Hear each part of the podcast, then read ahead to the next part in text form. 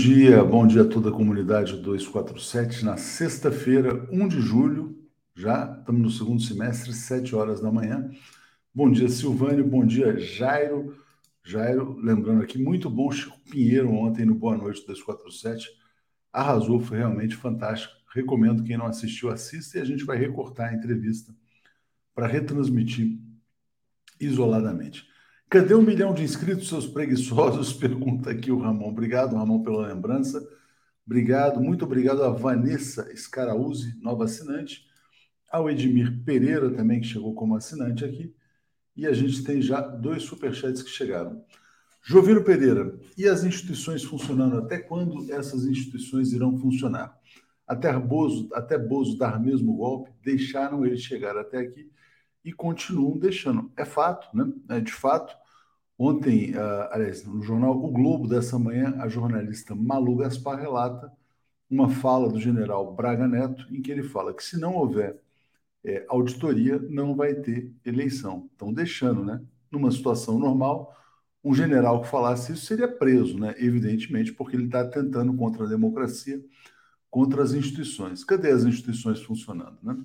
É, outra coisa importante é a tal PEC das bondades, vai custar 42 bilhões, se eu não me engano, aprovada agora, uh, vamos dizer assim, às vésperas de uma eleição, evidentemente para permitir que o Bolsonaro possa tentar comprar votos. Ah, mas a esquerda também votou, a oposição votou a favor. É, todo mundo fica com medo de ser carimbado como inimigo do povo às vésperas de uma eleição, mas é um escândalo total. Muito obrigado aqui a Serviana chegando. Vamos lá. E Daniel Andrade está dizendo: Bolsonaro vai perder e o bolso e o Braga Neto não vai fazer bosta nenhuma. Tomara, concordo aqui com o Daniel. Vou compartilhar aqui um tweet do Joaquim de Carvalho. E a reação tem que ser nessa linha aqui, ó. Braga Neto ameaça dar golpe. Sem auditoria dos votos, não tem eleição, disse ele, segundo Malu Gaspar. A ameaça é grave, devemos enfrentá-la. O Brasil é maior do que essa gente que tem esqueletos no armário. É Braga Neto que tem explicações a dar.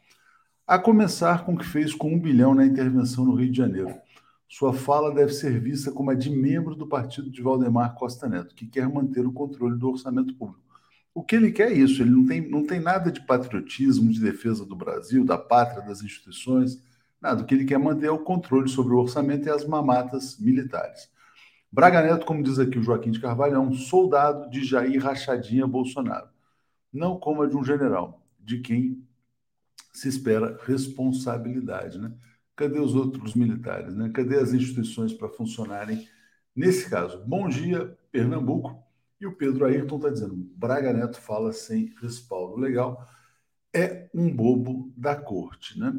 Mas eles vão tentar, eles vão apostar na ruptura, porque efetivamente eles não têm a menor condição de vencer a eleição. Outra notícia que a gente destaca nessa manhã é um detalhe da pesquisa Datafolha que mostra que no estado de São Paulo o pior cabo eleitoral se chama Jair Messias Bolsonaro. Né? 64% dos paulistas não votam em candidato indicado por ele. Isso praticamente enterra a candidatura do Tarcísio Freitas, é, que é o, o ministro indicado pelo Bolsonaro e pelo oligarca Rubens Ometo para governar São Paulo. Né? Então está afundando também Provavelmente teremos em São Paulo ou uma vitória do Fernando Haddad em primeiro turno, ou um segundo turno entre Fernando Haddad e o governador é, Rodrigo Garcia. Bom dia, Lázara Rodrigues. Bom dia, Mônica Costa. E agora tem uma novidade aqui na TV 247. Algumas pessoas já fizeram, né? Quem é membro ou assinante pode presentear outras pessoas que assistem essa live como membros também por um mês. E aí depois eles decidem se continuam como membros ou não. Ontem eu vi que o Rei Lula Rousseff 247 da Silva deu várias assinaturas de presente, então agradeço aqui ao Ray também, né? Ah, queria mandar um abraço para Inês Oludê, que se não me engano assiste a gente lá da Bélgica, dizendo o vagabundo do Praga Neto podia ir TNC com o Bozo, né? É isso aí. Bom, vamos lá trazer o nosso Zé Reinaldo Carvalho vamos passar para as notícias internacionais. Vamos lá. O comentário de Zé Reinaldo. Bom dia, Zé, tudo bem? Bom dia, tudo bem? Bom dia a toda a comunidade. Terminando a semana com pesquisa Datafolha em São Paulo e também com ameaça golpista de general entreguista, né, Zé? Lamentável essa ameaça e adverte as forças democráticas para o perigo que assola a vida democrática do nosso país e a continuidade da nossa luta pelas transformações sociais. Então é preciso ficar atento, porque eles não dizem essas coisas à toa.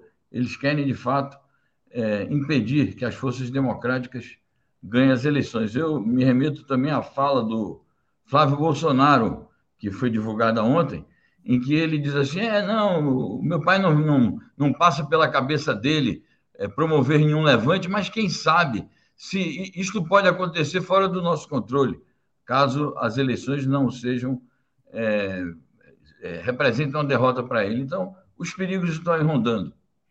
É, o que ele fez, na verdade, foi convocar, né? Ele convocou o caos. Olha, apoiadores vão lá, podem tocar o terror, porque realmente vamos passar a mão na cabeça de vocês.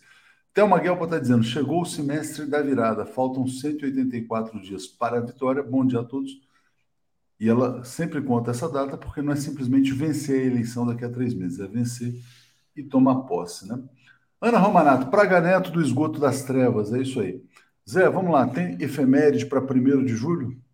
Uma importantíssima efeméride, no dia 1 de julho, é o dia da fundação do Partido Comunista da China, 101 anos.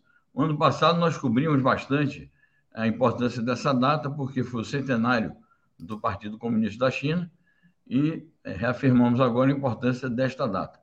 Agora, como amanhã é sábado e eu vou estar de folga, eu não podia deixar de assinalar a efeméride de amanhã, 2 de julho de 1823.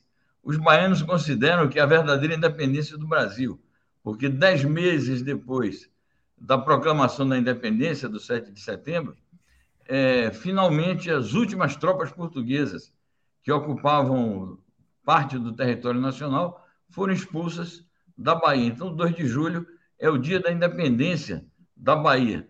Não é à toa que os baianos cantam assim: Nasce o sol, 2 de julho, brilha mais que no primeiro.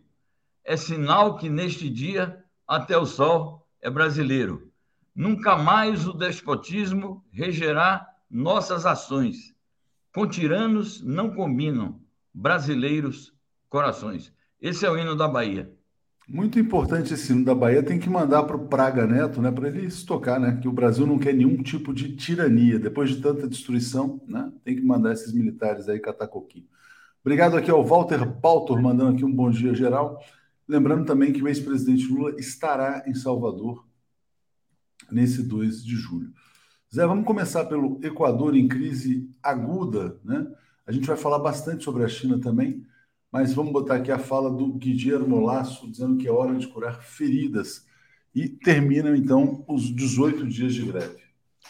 É, na verdade é uma suspensão, a trégua né, de três meses. Vamos ver o que vai ocorrer nos próximos três meses, mas de fato é uma pausa. É, a Igreja Católica entrou em cena, a gente comentou isso aqui ontem, e fizeram lá uma negociação. É, bom, o, o, presidente da República, o Guilherme Lasso, que é um homem da direita, sinalizou com atendimento de várias reivindicações, é, baixou o preço do, do combustível, não na mesma proporção que os grevistas exigiam, é, mas fizeram acordo e os grevistas resolveram então suspender o movimento.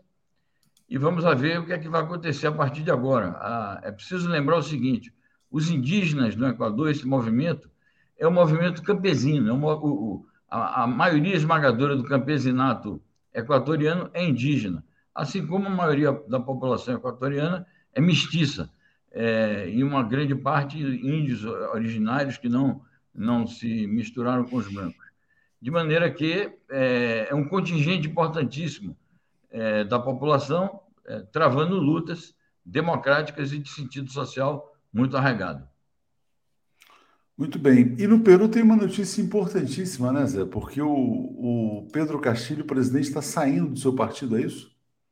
Exatamente. É uma crise que se instalou nas fileiras do Peru Libre, que é o partido do Pedro Castilho. Desde o início do mandato, assim que ele foi eleito, começaram as contradições. Ele é um noviço no partido, ele se filiou um, um ano antes, mais ou menos, é, de, da candidatura, de maneira que ele não tem laços muito é, sólidos com a estrutura partidária. E essas é, divergências acabaram resultando no próprio pedido de. Do, do, o partido pediu a ele que se desfiliasse, que renunciasse à sua condição de membro do partido, acusando-o de ser, é, de estar desenvolvendo uma política neoliberal no Peru. Então é um fato assim bastante inusitado, né? Um, um partido ter um presidente da República e pedir que ele se desfilie. Então ele está é, tá dizendo que é uma iniciativa própria e tal, mas na verdade foi isso que aconteceu. Ele disse que renuncia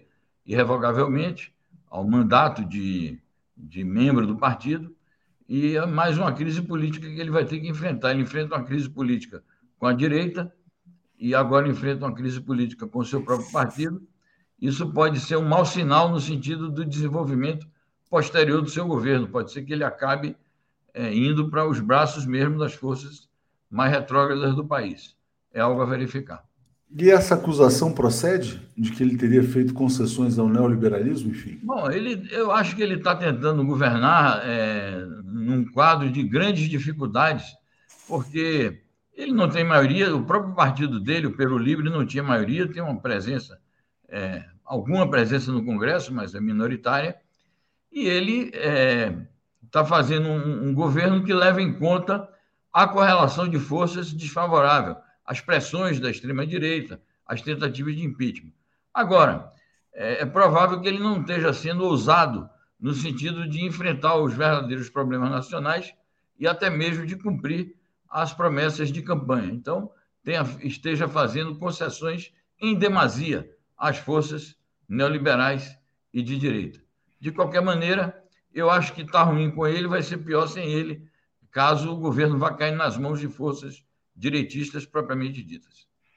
Vamos entrar no tema da guerra, Zé. Muitas notícias sobre a OTAN, começando aqui pelo Joe Biden oferecendo mais ajuda militar à Ucrânia, é, enquanto a OTAN se, pre se prepara para um conflito, um conflito de longo prazo.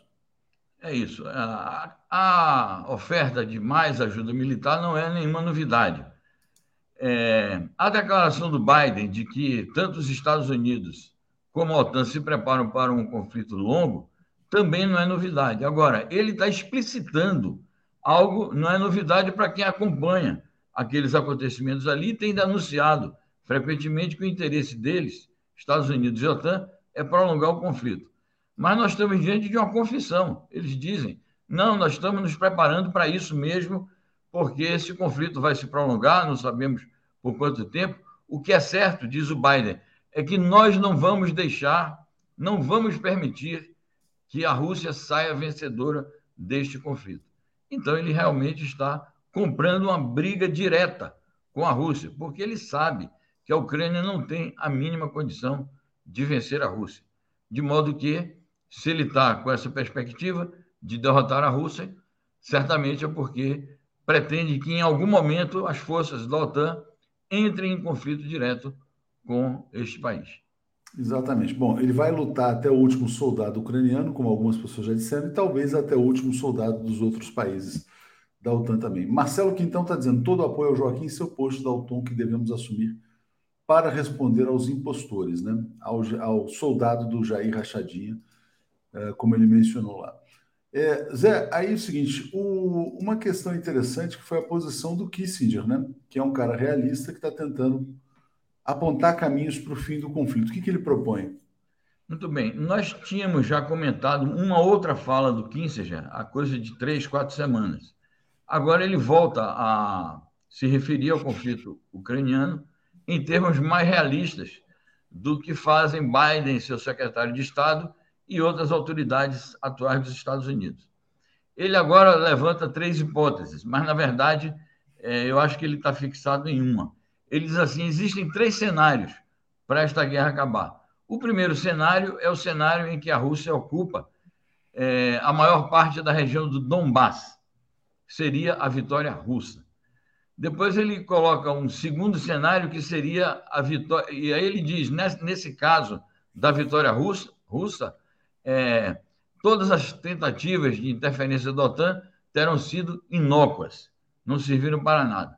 O segundo cenário, ele diz, seria uma derrota russa é, principalmente caso as forças da OTAN, ucranianas e americanas, desalojassem a Rússia da Crimeia. Mas eu acho que ele sabe que isso aí não é mais possível. E ele coloca um terceiro cenário, que seria o cenário do status quo ante, como se diz, que seria o cenário anterior ao 24 de fevereiro. Mas isso também eu acho que não é realista, porque a Rússia já está ocupando aquela faixa, e como vai desalojar a Rússia dali?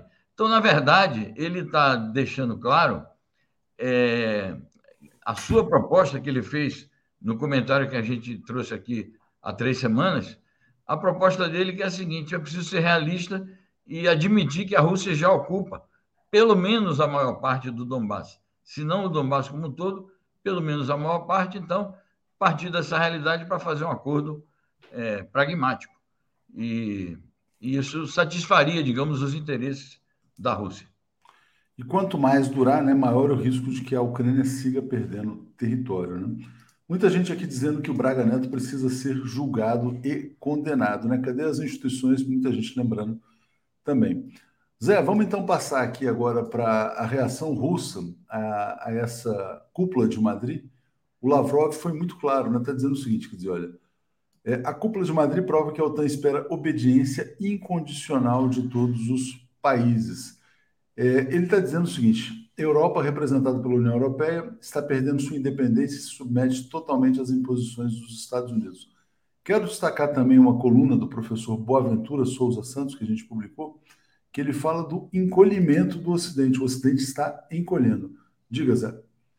Muito bem. Essa tese do Lavrov é algo que tem sido reiterado, porque efetivamente a União Europeia perde completamente a sua autonomia no cenário internacional e se submete inteiramente aos ditames dos Estados Unidos. Acho que ao dizer isso, o Lavrov, além de naturalmente denunciar e condenar essa postura é, covarde da União Europeia e hostil à Rússia, é, o Lavrov, ao mesmo tempo, está, é, digamos, explorando uma contradição importante que há entre os Estados Unidos e a União Europeia, porque, afinal de contas, a União Europeia, quando apareceu no cenário internacional, foi no sentido de é, concorrer também como uma grande potência a, com a hegemonia americana, mesmo mantendo algum nível de cooperação. Então, ele está explorando essa contradição. É algo que a China tem feito também com maestria e sistematicamente. A China tem grandes relações com a União Europeia e, sempre que pode, as autoridades chinesas advertem a União Europeia para essa contradição que ela vive, de querer ser uma potência e, ao mesmo tempo, não exercer a sua independência. Agora, a posição do Lavrov chama atenção também para outros aspectos, que é a tentativa de estender essa dominação a, a todos os demais países, é, mesmo os países que não são membros da União Europeia. Portanto, chamando atenção para essas tendências hegemonistas e a tentativa de manter a ordem unipolar, é, que é o sonho dos Estados Unidos. E aí eu entro nas considerações do professor Boaventura, que de fato isso não passa mais de uma quimera, porque de fato o poder é, das potências ocidentais, é, a sua influência, a sua capacidade de exercer a sua hegemonia, esse poder está se encolhendo, está se enfraquecendo, e é, ele já está confrontado com esta realidade também irreversível, que é a realidade do mundo multipolar. Olha o som. Você está sem som, Léo? Isso, já abri aqui. Botei esse artigo aqui na descrição do vídeo também. O Boaventura fala assim: uma nova geração de países não alinhados está a emergir, de fato alinhados com a potência que o Ocidente quer isolar. A China, diz Boaventura Souza Santos. Né? É muito interessante esse artigo e, de fato, isso explica também. O Brian vai falar bastante sobre isso hoje. Essa vinda do Tucker Carlson ao Brasil, âncora da Fox, para dizer que o Brasil pode cair no colo do Partido Comunista Chinês. Evidentemente, os Estados Unidos estão vendo essa hegemonia uh, ser, na verdade, contestada né, por outros atores que vêm surgindo. A China está se posicionando muito duramente né, contra essa cúpula da OTAN. É, vou botar uma primeira matéria aqui, depois mais uma. É, do Zhao Lijian, que é o porta-voz da chancelaria chinesa, ele está dizendo: Conceito estratégico da OTAN deturpa os fatos e distorce a verdade. Explica para a gente, Zé, por favor. Então, é, a questão é a seguinte: a OTAN resolveu pisar no calo da China, mencionou a China é, especificamente e explicitamente, disse que a China é um desafio sistêmico à OTAN. Desafio é um, é um eufemismo para dizer é uma ameaça sistêmica. E, portanto, é a maneira também de dizer que a China é um país inimigo da OTAN. Então, pisou no calo. É, nunca o, o, a formulação do conceito estratégico da OTAN tinha explicitado esta noção. O conceito estratégico da OTAN tem uma série de absurdos, tem uma série de posições agressivas, tem uma série de posições hegemonistas, mas é, nunca mencionou explicitamente a China. Então, eu acho que a partir de agora a China vai ter que entrar, está é, entrando, pelo que a gente vê, numa confrontação direta com a OTAN, pelo menos retórica, do ponto de vista é, de explicitar posições contrárias a, a, esta que é uma verdadeira ameaça aos seus interesses nacionais. Então, é, chama atenção, a China chama atenção da OTAN no sentido de que ela está deturpando o sentido da política externa chinesa, que a, a política externa chinesa não tem qualquer intenção hegemônica, não tem qualquer intenção agressiva, nem de confrontação com as potências ocidentais. Reafirma que é uma política de paz, de desenvolvimento, de cooperação, mas deixa claro que não vai aceitar esse enfrentamento. Então, nos preparemos para não só mais a Rússia estar no alvo é, da OTAN, porque a OTAN explicitou que o perigo mais imediato é a Rússia, mas agora nós vamos ver a China também associada a este combate. Foi, na verdade, uma declaração de guerra, né? Quer dizer, quase que uma declaração de guerra. É, e eu vou ler aqui vários comentários que chegaram, começando pelo Ricardo Tristão, dizendo: tem a recorrente sensação de que o Ocidente capitalista está mergulhando em uma segunda idade das trevas. Parece que é um fim de ciclo mesmo, né? É, o Marcelo Quintão, ah, já tinha lido, Eli Oliveira dizendo, ó, Lula na Bahia exatamente a 2 de, de julho. Rogério botou aqui um que eu não entendi, ele botou catraca e multisserviços dizendo, o senhor Pedro Guimarães pensava ser membro blindado, né? E está dizendo também, somos todos Peng aqui. Zé Reinaldo, vamos lá, vamos seguir então. Aqui, antes quero ler isso aqui do Carl Silva, dizendo União Europoodles, né? Enfim, sobre a China, Zé, olha só, o tom que está sendo adotado é, chega a ser uma inovação, né? Olha que interessante aqui o Twitter do Zhao Lijian, que você acabou de falar sobre ele, né, o porta-voz da chancelaria. A OTAN é uma aliança defensiva piada do século, né? E aí ele põe a foto do Jens Stoltenberg, a destruição da Iugoslávia, a destruição do Afeganistão, a destruição do Iraque, a destruição da Líbia bombas, símbolos dessa aliança defensiva, né? Não dá para acreditar, de fato, né, Zé Reinaldo? Exatamente, porque no conceito estratégico original da OTAN, ela dizia isto, que era uma aliança é, defensiva e que existia para defender-se de uma eventual agressão é, proveniente da antiga União Soviética. Mas, com o tempo, eles foram é, assumindo ações agressivas e que não, é, é, esses conflitos em que eles se envolveram não tinham nada que ver com a própria área geográfica de atuação da OTAN, que seria o Atlântico Norte. Então, eles intervieram na Iugoslávia, que é no sudeste da Europa, intervieram no Iraque e no Afeganistão, que são países do Oriente Médio, intervieram na Líbia, que é um país do norte da África, e vivem é, reelaborando os seus conceitos estratégicos e é bom a gente chamar atenção de novo para a questão amazônica, porque é, nos novos conceitos estratégicos da OTAN, eles ampliaram o escopo é, das motivações pelas quais a OTAN poderia atacar um país. Então, eles dizem, pode ser uma intervenção em nome dos direitos humanos, pode ser uma intervenção em nome da restauração da democracia, pode ser uma, uma intervenção em nome de nos defendermos de uma guerra cibernética, e pode ser uma intervenção em nome de defender é, comunidades indígenas e é, defender o meio ambiente que esteja sendo destruído por algum governo. Então, é bom que setores otanizados, iludidos é, da esquerda brasileira, atentem para os perigos que assolam a própria soberania nacional brasileira em relação à Amazônia. É, nós vimos ontem aí, ontem anteontem, você postou aqui um artigo é, do Leonardo Boff chamando a atenção é, para concordando, né, concordando com a internacionalização da, da governança sobre a Amazônia. Então é bom a gente ficar atento para esse tipo de ameaça, é, corroborando, portanto, o que diz o, o porta-voz da chancelaria chinesa, de que a OTAN não é para nada uma organização defensiva, muito ao contrário. Não, muito bem lembrado, é, porque de fato esse, essa, essa nova vertente né, de intervenção internacional para defender o meio ambiente, quer dizer, é algo que realmente pode ameaçar a soberania brasileira. Rogério Bessa está dizendo, Catraca, uma brincadeira, pagando meu ingresso na live. Muito obrigado ao Rogério pela gentileza. Obrigado a todos os membros, assinantes e ao Eduardo Batista, que chegou como membro. Zé, eu quero compartilhar com você só mais uma notícia, vou botar aqui da Reuters mesmo. É, em, uh, o Xi Jinping, líder chinês, está em Hong Kong. Né? E ele falou o seguinte: quer dizer, uh, essa premissa chinesa, né? quer dizer, um país, dois sistemas, está aqui para ficar. Né? Explica para a gente, quer dizer, para quem ainda não sabe direito como é que funciona, quer dizer, como é que é o modelo de administração de Hong Kong, Zé? Bom, o modelo de administração de Hong Kong foi acordado em 1997, quando o Reino Unido é, devolveu Hong Kong à China.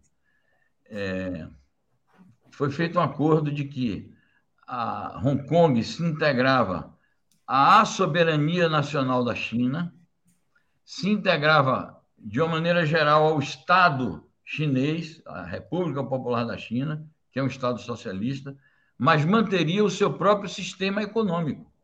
Então, esse foi o acordo. Então, a China não mexe. Claro que isso, a longo prazo, poderá mudar, mas no acordo original, é, a noção é essa: é um país, dois sistemas. Isso é um princípio que foi formulado pelo é, anterior líder o antigo líder chinês, Deng Xiaoping, que foi quem iniciou o processo de reforma e abertura, e que foi aplicado com maestria em Hong Kong e em Macau, antiga colônia portuguesa, que também foi devolvida à China mediante é, um acordo dessa natureza e mediante este princípio.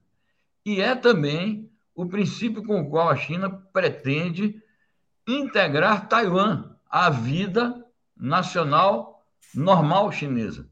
Então, Taiwan é parte da República Popular da China, sob a égide do Estado Nacional Chinês, mas mantendo as relações capitalistas do do seu próprio sistema. Algo que a China, que tem é, experiência histórica milenar, portanto, tem paciência histórica, sabe que é algo que não se resolve de maneira automática, não se resolve com decreto.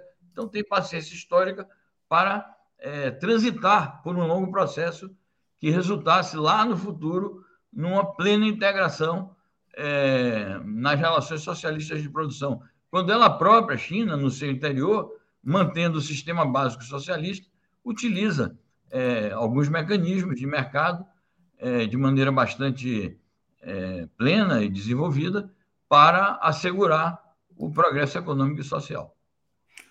Zé, uh, e o programa Semana no Mundo? Hoje começa, então, a sexta, uh, sempre às sextas-feiras agora? Exatamente. Hoje nós vamos inaugurar uma nova fase, toda sexta-feira ao vivo, às 17 horas, portanto, um pouco antes do Boa Noite. E vamos nos dedicar hoje a falar mais exaustivamente sobre a OTAN, mas vamos tratar outros temas também.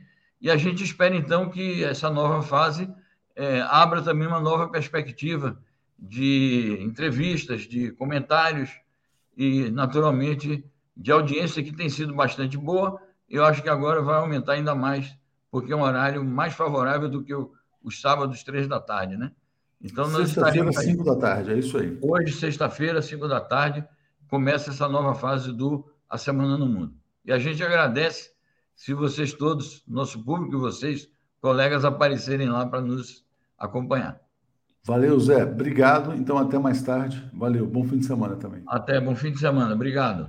Tchau, tchau. Alex Sonic e Paulo Moreira Leite. Bom dia, Paulo Moreira Leite estava lendo seu jornal impresso. É, né? Fazendo ali lição de casa, correndo. Alex Sonic, bom dia, tudo bem? Bom dia, bom dia, Léo, bom dia, Paulo, bom dia a todos. Tudo em paz? Bom, a gente acorda nessa sexta-feira com mais uma ameaça golpista de um general, uh, que na verdade, segundo Joaquim de Carvalho, é só um soldado do Jair Rachadinha. É o Braga Neto, também conhecido por muitos como Praga Neto. Vou botar na tela aqui, vou passar para vocês comentarem como é que isso aí deve ser encarado. Começando pelo Paulo, na sequência, Alex Sonic. Diga lá, Paulo. Olha, não, não é uma surpresa, mas também não pode ser encarado como uma banalidade. É evidente que o, Bolsonaro se apoia em militares que não têm escrúpulos né, de conspirar contra a democracia, isso já está demonstrado. O que nós estamos assistindo é uma tentativa de uh, enquadrar, a, de, de, de, de, enquadrar as eleições, enquadrar a, a campanha presidencial uh, de tal modo que o Bolsonaro possa, uh, Bolsonaro que já não é favorito, que ele está atrás das pesquisas, não convence mais o, a população brasileira, ele vai tentar o quê? Melar o jogo, virar a mesa. E o, o, o Braga Neto é o seu porta-voz, ele é realmente a liderança militar que está junto com o Bolsonaro, ele, ele tem, uma, tem audiência nas Forças Armadas, eu acho que não é assim, né? mas é, que é assim, não é uma voz que clama no deserto, eu acho que não, mas evidentemente é uma, uh, uh, ele poderá avançar, ele poderá conseguir falando enquanto ele não for enfrentado. Eu acho que está na hora, assim, da, da, dos poderes, do, do, judiciário, dos poderes políticos, do Congresso, cobrar do, do, de, desses militares que ficam se manifestando, ficam manifestando como se isso aqui fosse um, um, uma baderna, como se a gente não tivesse leis no Brasil, como se a Constituição não estivesse em vigor. E agora, então, porque o, o Bolsonaro pode perder a eleição, vamos ameaçar, vamos ameaçar o Supremo, vamos ameaçar o Congresso. O que, que é isso? em nome de quem que ele está falando? Isso aí não existe, isso aí é, é inconstitucional. E eu acho que está na hora da, das pessoas responsáveis pela República, o legislativo, o judiciário, o executivo, nós sabemos na mão de quem está, se manifestarem. Não, há, não é possível ficar convivendo silenciosamente, constrangedoramente com isso aí. A eleição está aí, ela tem que ser respeitada. Nós temos um, a justiça eleitoral realiza, foi criada para para organizar as eleições, ela responde pelas eleições, pelas eleições desde, a, desde, a, desde o século passado, há quase um século, não tem, não tem que se não tem que tentar dar qualquer lição desse tipo. É inconstitucional e claramente é golpista.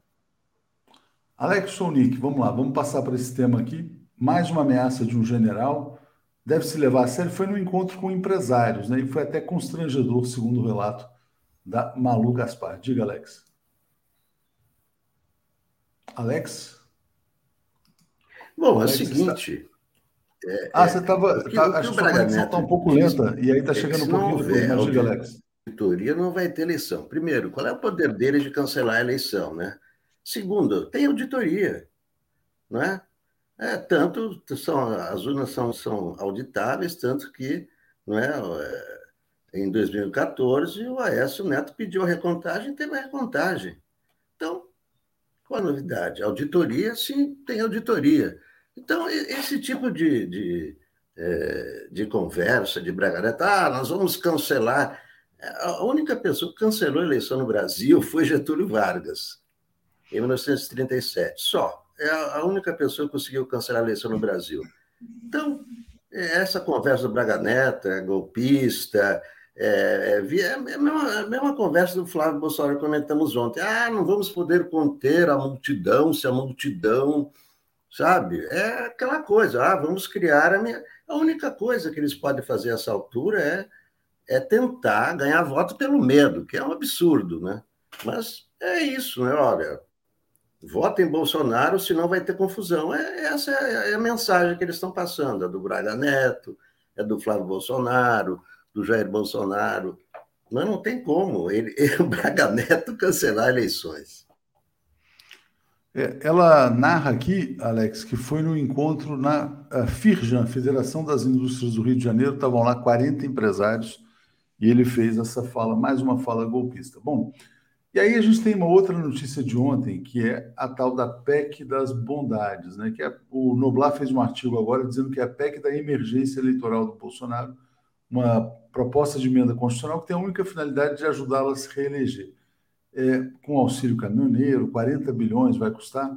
Paulo Moreira Leite, como é que você viu isso? Quer dizer, foi 71 a 1, ou 72 a 1, se eu não me engano. Olha, a PEC, essa PEC, ela demonstra, em primeiro lugar, opa, ela demonstra, em primeiro lugar, uma lição importante. o Bolsonaro não vai, não vai afundar sem, sem, sem reagir.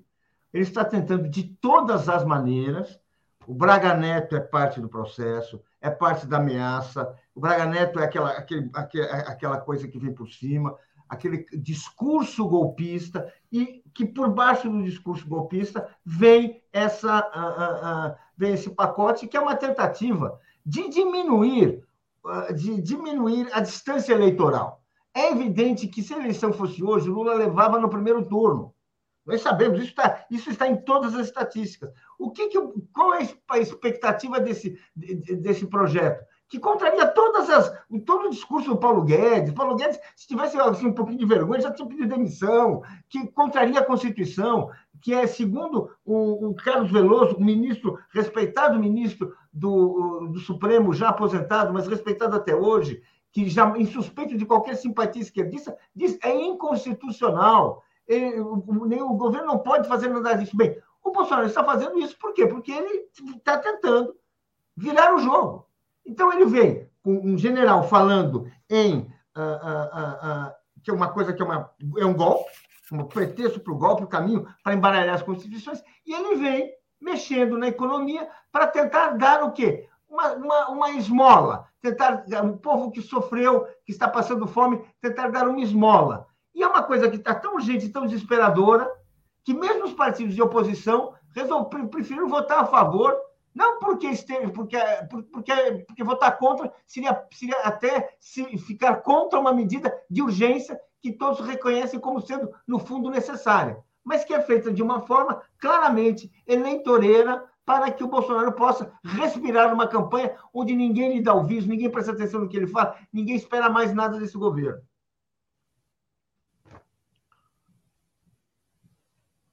Não estamos ouvindo.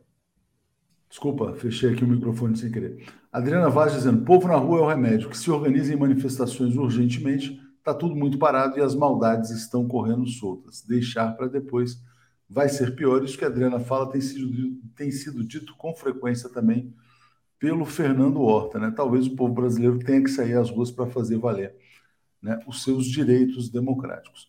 Fernando, o poder emana da ponta de um fuzil, Mao Tse Tung. Paulo Rickley dizendo: saibam que no interior o Brasil está milicianizando rápido e explicitamente.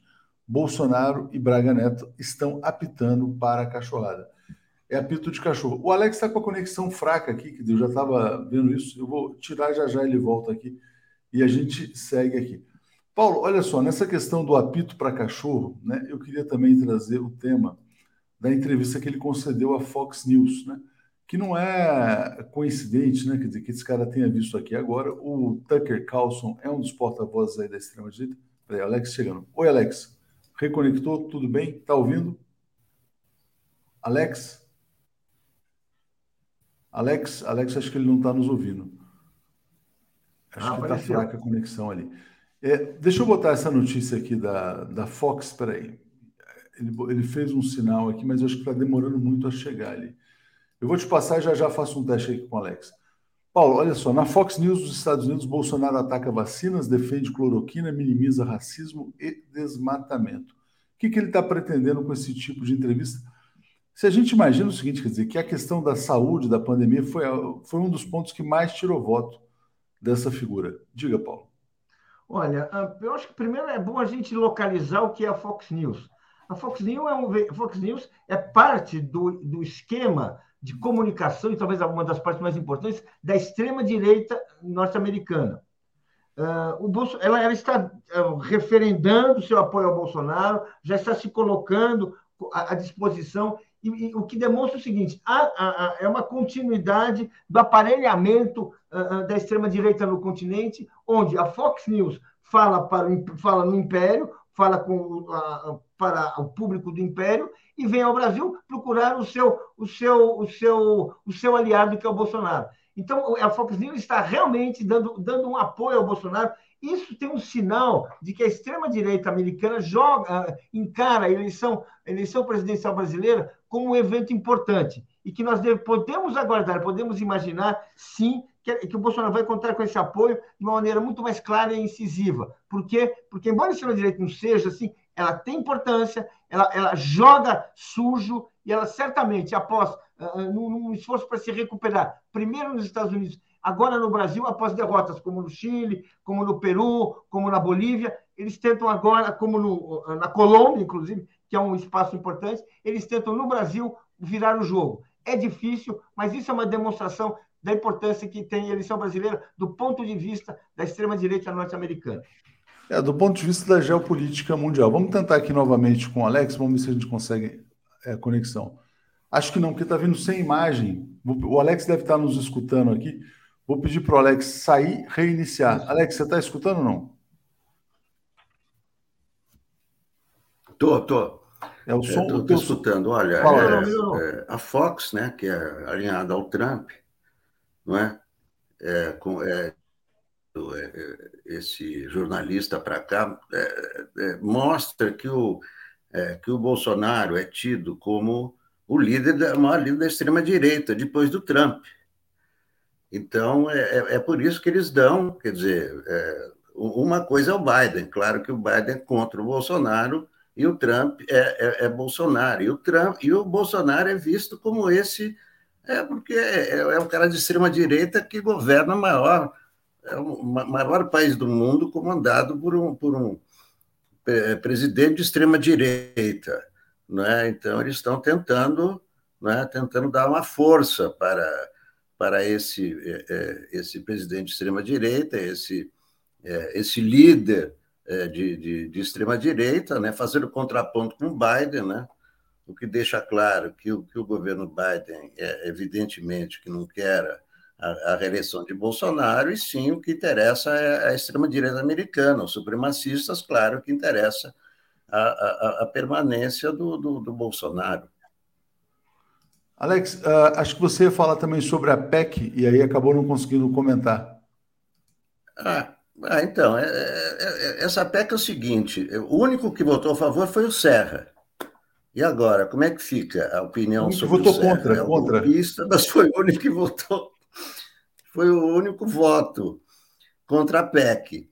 É, mas é o seguinte: 72 votos. Então, é, é, é inconstitucional, porque não há estado de emergência, foi criado o estado de emergência artificial com, com o pretexto da, da, da, guerra, a guerra aumentou os preços dos combustíveis e tal, mas é inconstitucional, porque a Constituição não fala dessa possibilidade para estado de emergência.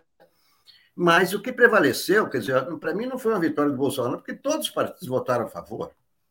Então, eu ouvia, eu ouvi a sessão, ouvi todos os discursos praticamente, ninguém, ninguém contestou, dada a situação, quer dizer, é, auxílio para o caminhoneiro, o caminhoneiro vive de gasolina, foi auxílio para taxista, de gasolina, é, é, 600 reais para as pessoas. Até o fim do ano, as pessoas estão com fome. Então, é, o que prevaleceu foi isso, a miséria que está que tá aí nas casas brasileiras, são senadores, né? Então, é, é, são sensíveis às condições do povo para a, a, fria letra da lei, isso é constitucional, isso não devia ser aprovado, isso é, um, é, é a PEC das bondades, mas é, é, favorece a Bolsonaro, mas favorece a quem está passando fome também. E, e, e, quando é uma, quer dizer, uma votação com 72 de 73, 72 a favor, todo o PT votou a favor, todos os discursos eu vi, o Paulo Paim, todos, todos, então, e a PEC foi modificada. A, PEC, primeiro, primeiro é, temia-se que seriam, seria dado muito poder ao Bolsonaro e tal. Isso aí foi retirado da PEC. Então, houve um acordo, não foi uma sessão tensa, como é, os jornais indicavam, ah, PEC do golpe, a Vera Magalhães, vamos reunir tropas porque estamos à beira da ditadura. Foi uma coisa assim maluca. Mas não foi, não foi isso que se viu, não, ontem, não. Ontem estava assim, o Flávio Bolsonaro concordando com Jean Paul Prates e não sei o que e tal. Então, é, é o seguinte, quando numa votação dessa, 72 senadores, eu acho que primeiro tem que respeitar esses senadores, né?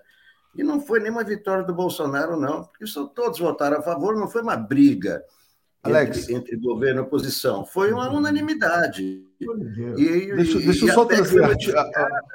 Então. Eu... Deixa eu trazer pontos importantes aqui. Olha só. Opa, fiz errado, apertei o botão errado aqui. Era isso aqui. É, eu queria ler o comentário aqui do Skywalker dizendo o seguinte: ó, foi um checkmate da direita do Centrão, pois se a esquerda votasse contra, seria voto para o Bolsonaro. Quero ler o do Geraldo Reis também, está dizendo: ó, entregaram os recursos do Brasil, agora ficam com medo do povo brasileiro. E esse comentário da Lu Mendelssohn dizendo, lembrando que criado o estado de emergência, ele poderá ser justificativa para cancelar as eleições. E não, é isso que foi retirado. Não, não existe essa Não, calma, Alex, já já você fala. Deixa eu só botar aqui na tela foi modificado. do Thiago. Peraí, já, já, já, já Alex. Tinha redação lá que o estado de emergência poderia ser usado em qualquer coisa, mas isso foi retirado da PEC. Então, não, claro, mas peraí, vamos... preocupado. Já, já, já te passo. Então, Lendo esse comentário aqui do Tiago Barbosa, jornalista, dizendo assim: governo desumano produz miséria, a oposição falha em impedir, o governo desumano usa a miséria para ficar no poder, a oposição apoia. Exploração da miséria pode reeleger governo desumano e ampliar a miséria. Isso não é oposição, é sócia essencial da miséria. A oposição se acovardou, Paulo? Como é que você vê isso? Vou dizer assim, eu não gosto de usar o termo covardia, porque ela envolve uma questão moral. Né? Agora, a, a a, a gente conhece a história uh, uh, uh, do Brasil recente. O que, que foi o Plano Cruzado? O governo Sarney era uma decepção, era uma tragédia nacional após a, a, a, após a morte do Tancredo Neves, aquela, aquela posse sem legitimidade alguma. Como eles tirou o pé, o pé da, da lama, vamos falar assim? Fazendo o plano cruzado. Fazendo o plano cruzado. Foi lá, lançou um pacote né? E, e, e, e conseguiu, chegou em, no final de 2016, é, é, de 1996, olha como eu estou, já está com 1986, e teve uma das maiores vitórias eleitorais da história. Como é que foi o plano real? O Fernando Henrique assume, ali era, era uma situação, o país desmontando, ele inventa o plano real, entrega o país mas naquele, naquele primeiro momento, assim, ele, ele, ele, ele faz o plano, ele uh, anuncia, tem o apoio da mídia inteiro e vai lá e consegue, assim, virou imperador do Brasil. Até o segundo mandato, quando ele já começa a comprar voto, aquelas coisas todas. Bem, o que, que nós estamos, o que, que nós estamos assistindo hoje? Não, uh, o Bolsonaro não tem esse apoio que, o, que os tucanos, que o Fernando Henrique conseguiu construir em 1986, muito menos o apoio que o, que o, que o Sarney conseguiu em 1900, eh, eh, quando, quando ele anunciou o cruzado, mas nós temos uma situação de um governo que está no corner, que está ali apertado. Ele certamente vai conseguir, vai, vai, vai conseguir algum fôlego. Isso, isso, isso não é, uh, não é uh, profecia, não é nada. Isso realmente é essa questão que a gente tem que ficar atento. Tem que ficar atento, porque com, com essa decisão ele vai, vai sair de uma posição difícil. Até onde ele vai conseguir caminhar, não sabemos. Eu acho que ele não tem fôlego, não tem força para andar muito, não tem força para virar a situação eleitoral, mas ele, se, se, se, honestamente, é claro, me parece óbvio, óbvio que ele vai dar dinheiro para os miseráveis, vai, vai, vai dar dinheiro para uh, colocar dinheiro para taxista, vai colocar dinheiro para motorista de caminhão. É evidente que isso vai criar um, um clima de desafogo e ele vai sair dessa posição que ele se encontra, e nós vamos ter uma campanha eleitoral mais difícil do que parecia. Eu acho que é essa discussão que tem. Não importa, eu acho que as pessoas que não votaram, que votaram a favor, simplesmente não quiseram eh, ser eh, retratados como pessoas que não que se negaram a dar um benefício urgente para os mais pobres. É isso que eu acho. É, exatamente, porque a máquina de propaganda seria usada contra eles. É, né? Mataria, seriam mortos. Exatamente. Alex, estou vendo que você conseguiu se reconectar. É, enfim, aí você ia fazer aquele comentário sobre o estado de emergência. Diga lá. Não, é o seguinte, é, é, é, foi retirada, é isso que o telespectador apontou ali, que, que pode cancelar as eleições, isso foi retirado da PEC. Essa possibilidade de, do presidente fazer o que quiser, isso foi retirado. Então não tem, não há, não, não foi nenhum é, né, não, não é nenhum preparo para o golpe, não é. É simplesmente que é, essa unanimidade, né? Primeiro, eu acho que essa unanimidade apaga a questão de ser uma vitória do governo. Se tivesse tido um embate, você podia dizer vitória do Bolsonaro. Como não teve embate, todos concordaram, então é, é aquela coisa, não tem comida, não tem. é, então, claro, criaram um estado de emergência artificial, o TSE contesta, é, é, o TSE, isso, claro, que afronta a lei eleitoral, porque, imagina, 100 dias da eleição, você distribui benefícios. É ilegal, mas é, é, é aquela coisa, é, é ilegal e, do outro lado, tem milhões de pessoas, nós sabemos, 30 milhões de pessoas passando fome. É, então, é, é, o seguinte, é o cobertor curto. Vamos seguir a lei, as pessoas vão passar fome, ou as pessoas vão, pelo menos, ficar aliviadas até o final do ano com menos fome.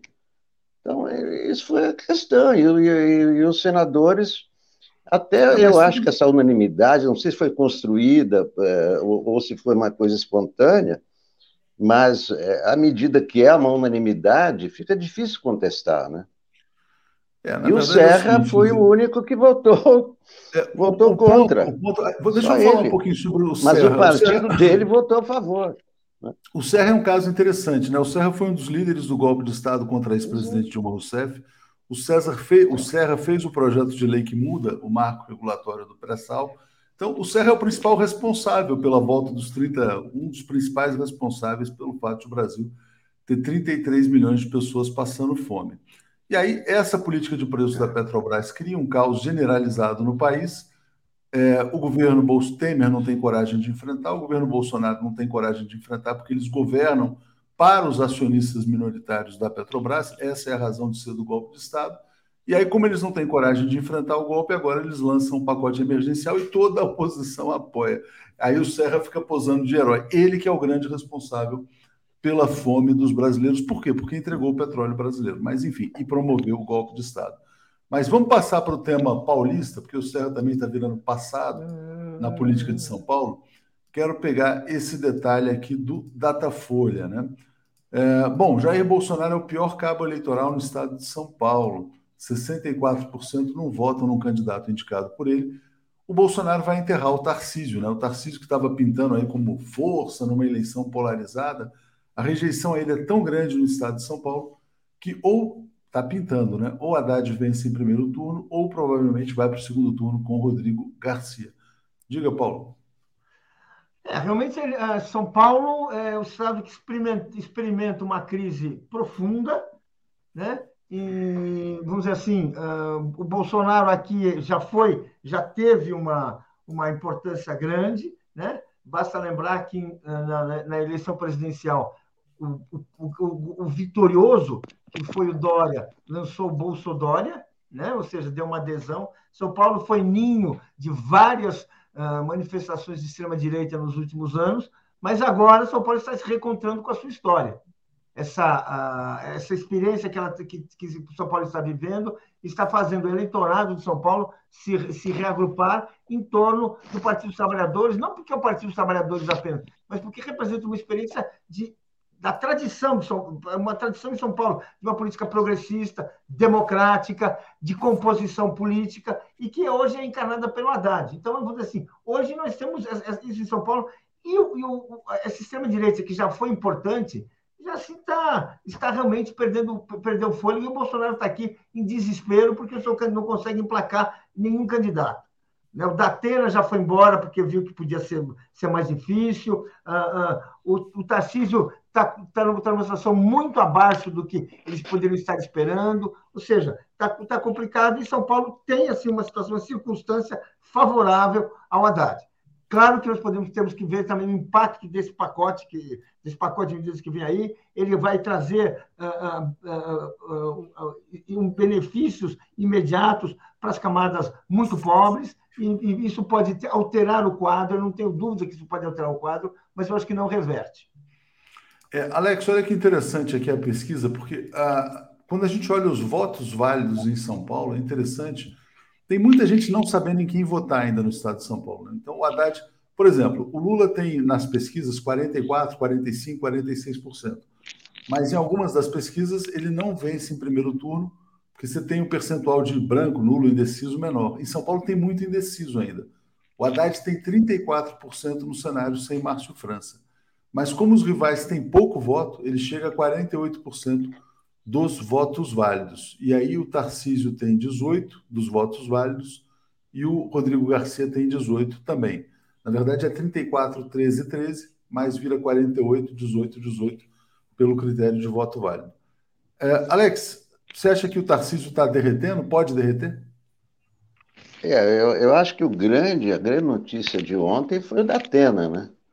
O Datena simplesmente tirou a escada e deixou o Bolsonaro e o Tarcísio com a brocha na mão, porque o, da, o Datena seria o grande cabo eleitoral do Tarcísio e, e, do Bolsonaro em São Paulo. Né? Seria o garoto propaganda da extrema-direita. Aí, quando ele retirou a escada, né, ele deixou o Tarcísio, né, abandonar, abandonou o Tarcísio, ele melou a composição com o PSD, porque o Kassab seria o suplente dele, mas com a saída dele melou. Ele abriu espaço para que Márcio França seja candidato ao Senado é, com até favoritismo, sem o Datena na disputa, quer dizer, o Datena é, atrapalhou o Bolsonaro, está ajudando o PT. Veja só como as coisas são de um dia para o outro. Por isso que eu estava dizendo ontem, o Datena, na casa dele, tem um, um quadro para o Che Guevara e outro quadro para Jesus Cristo. Então, é, você vê que de um dia para o outro, eu, eu acho que essa saída do, do Datena muda, muda o quadro, o quadro eleitoral. É, é, essa pesquisa já mostra a, a, ascensão do Garcia. Porque esse Datafolha de ontem faz duas, duas simulações. Uma sem o, sem o França. Sem o França, Haddad 34, Garcia 13, Tarcísio 13, nulos 20%. Dificilmente vão continuar 20% na eleição, mas até agora são nulos 20, indecisos 9. Com o França, Haddad cai para 28, o França fica em segundo, ainda com 16, o Tarcísio em terceiro com 12 e o Garcia com 10. E nulos 16, quer dizer, nulo menor, indecisos 9. Ou seja, quando França sai do páreo, seis pontos percentuais dele vão para o Haddad, o Haddad cresce de 28 para 34, um só ponto vai para o Tarcísio, três para o Garcia e quatro para nulos. E quatro para nulos. Então, é, esse, esse, esse, essa pesquisa que foi feita, é uma pesquisa grande, 1.800 eleitores, mostra a, a ascensão do, do Garcia. E, e à medida que, o, que for confirmada a desistência do, é, do França, eu acho que a tendência é, é o Garcia crescer. Você tem eu é razão é aí, quando você disse ontem, quando você disse ontem que o, é, que o segundo turno poderia ser Haddad e Garcia. Eu, eu, a pesquisa está confirmando isso aí mesmo, porque o Tarcísio estacionou. E o, e o Garcia é, é, é, cresceu, ele, ele tinha sete na outra pesquisa. Nessa ele já tem dez ou treze. Então está mostrando claramente o crescimento do Tarcísio, estagnação, é, crescimento do Garcia, estagnação do Tarcísio e o, e o Haddad e, e o Haddad lá em cima. É isso aí. Bom, vamos lá. Deixa eu trazer então aqui uh, os comentários que a gente tem. Ainda vou botar só mais um assunto. A Daphne e o Brian já estão aqui, a gente já vai chamá-los. É, Vermelho Pimenta está dizendo: como não aceitar? 33 milhões estão com fome. Piscidalário. A oposição votou a favor não só pela necessidade do povo, mas também de forma eleitoreira, sinuca de bico. Vermelho Pimenta. Acho que o povo tem que receber o dinheiro e votar no Lula, né? É, Zé Aquino está dizendo: ó, a esquerda que se submete a, chantagens votando projetos uh, contra o país não é esquerda, muito menos oposição. E Juninho Achiro dizendo: o povo está passando fome, sou a favor da PEC Trata-se de uma situação extrema em que o direito positivo não consegue abarcar. O que eu lamento né, é que as pessoas não apontem as causas. Né? A causa é a política de preços da Petrobras e o Serra é o responsável por ela. Paulo, vou botar aqui rapidamente só mais uma notícia aqui, é, que é bem grave, né, chocante, que é a demonstração do que é o fascismo. Uh, hoje, o Daniel Silveira recebe a Ordem do Mérito do Livro. É uma comenda concedida pela Biblioteca Nacional. Essa medalha já foi concedida ao Gilberto Freire, ao Carlos Drummond de Andrade, e o Bolsonaro oferece ao Daniel Silveira. Os fascistas, na verdade, eles odeiam a cultura, né? isso é uma demonstração ao governo dos recalcados ou ressentidos, mas é, assim, é tão grotesco, mas a gente tem que trazer a notícia. Diga, Paulo. Exatamente. Quer dizer, uh, o que o, o, bolsonarismo pretende é desmoralizar, é desfigurar qualquer manifestação de lucidez, de história, qualquer esforço legítimo da sociedade brasileira e, e da sociedade brasileira para premiar seus, premiar seus pensadores, premiar as suas mentes lúcidas, premiar aqueles que, que de uma maneira ou de outra, lutaram para entender o país, para promover o país, para minorar o sofrimento. Ao colocar um, um, monstro, porque o, o, o, Daniel Silveira é um monstro, né? É o sujeito que quebrou a placa da Marielle, que fez ameaças assassinas, né? que faz o discurso fascista mais, mais escancarado, é aquela, é aquela, aquela, aquele movimento perpétuo do, do, do bolsonarismo, da extrema-direita, que é mastigando, deglutindo e destruindo os, os, sinais de progresso, as expressões de melhor que existe no país. Alex Olic, como é que você vê essa comenda ao Daniel Silveira? Mas ele escreveu algum livro? Ele sabe não. escrever? Eu acho que ele nem, não, não sabe nem escrever, né? Só isso. É, o significado é isso, é a destruição da cultura brasileira, é o ódio ao Brasil, né? é, é a terapia do choque e do caos. Obrigado, Paulo. Obrigado, Alex. Vamos seguir aqui então. Vamos em frente. Valeu. Obrigado. Apresentação de Daphne Ashton. Bom dia, Daphne. Tudo bem? Bom dia, Léo. Foi a vinheta mais rápida do Oeste essa. a vinheta mais rápida do Oeste ainda tem a do Brian. Foi Bozo condecora tudo quanto é bandido. Vamos já trazer o Brian sem vinheta também, porque ele está muito congelado naquela vinheta. Bom dia, Brian. Tudo bem? Bom dia, tudo bem, Léo? Bom dia. Como vai, Como vai Daphne? Tudo bem, mas é chocante, né, Brian? A gente ficar vendo essas notícias, né? Como diz aqui a Rosimeire, parece piada. Daniel Silveira deveria estar preso. Que nojo. A impressão que eu tenho é que ele quer produzir é um sentimento de vergonha generalizado no Brasil. Acho que é um pouco isso, para entregar de vez. Mas é só uma percepção. Acho que ele quer produzir é. notícia, não? Talvez. É, é uma tática para fazer a pessoa da esquerda ficar fora de si, tira do sério, começa a falar coisas irracionais e depois fica ridicularizando. É, é. uma jogada do Tucker Carlson que ele fez com aquele chapéu de indígena no, com Bolsonaro outro dia. Era simplesmente para irritar pessoas da esquerda. É, e tinha também nesse, nessa cena com o Tucker, que eu sei que você vai falar, tinha também o bonequinho do Nelson Piquet. Só vou trazer essa notícia para não deixar de colocar aqui no Bom Dia. É, mais uma, surgiu mais um vídeo do Nelson Piquet, repetindo o racismo contra o Lewis Hamilton e dizendo: Neguinho deveria estar dando o C. Né? Então, esse é o Nelson Piquet que pode ser banido da Fórmula 1. A Daphne ficou sem imagem, agora voltou, agora voltou a imagem da Daphne aqui. Mas só trazendo a notícia, Piquet realmente uma vergonha para o Brasil, para os brasileiros. E deixo vocês aí. Obrigado, Daphne. Bom dia para você e para o Brian também. Valeu, gente. Valeu, Léo. Vamos lá, Brian. Vamos falar da visita do Tucker, né? É, tem até uma matéria aqui na nossa home é, falando do, do, do, da visita do Tucker. É, tá aí, o Bolsonaro está atacando vacina, defendendo a cloroquina, minimizando o racismo e desmatamento. Eu queria que você falasse para a gente como é que você viu essa visita, que ele é uma pessoa é, importante dentro da Fox, né? Não é qualquer repórter. E qual, qual é o sentido dessa visita? Bom, primeiro, ele não é um repórter. Ele é um operador operativa de operações psicológicas e propaganda anticomunista, anti-esquerda.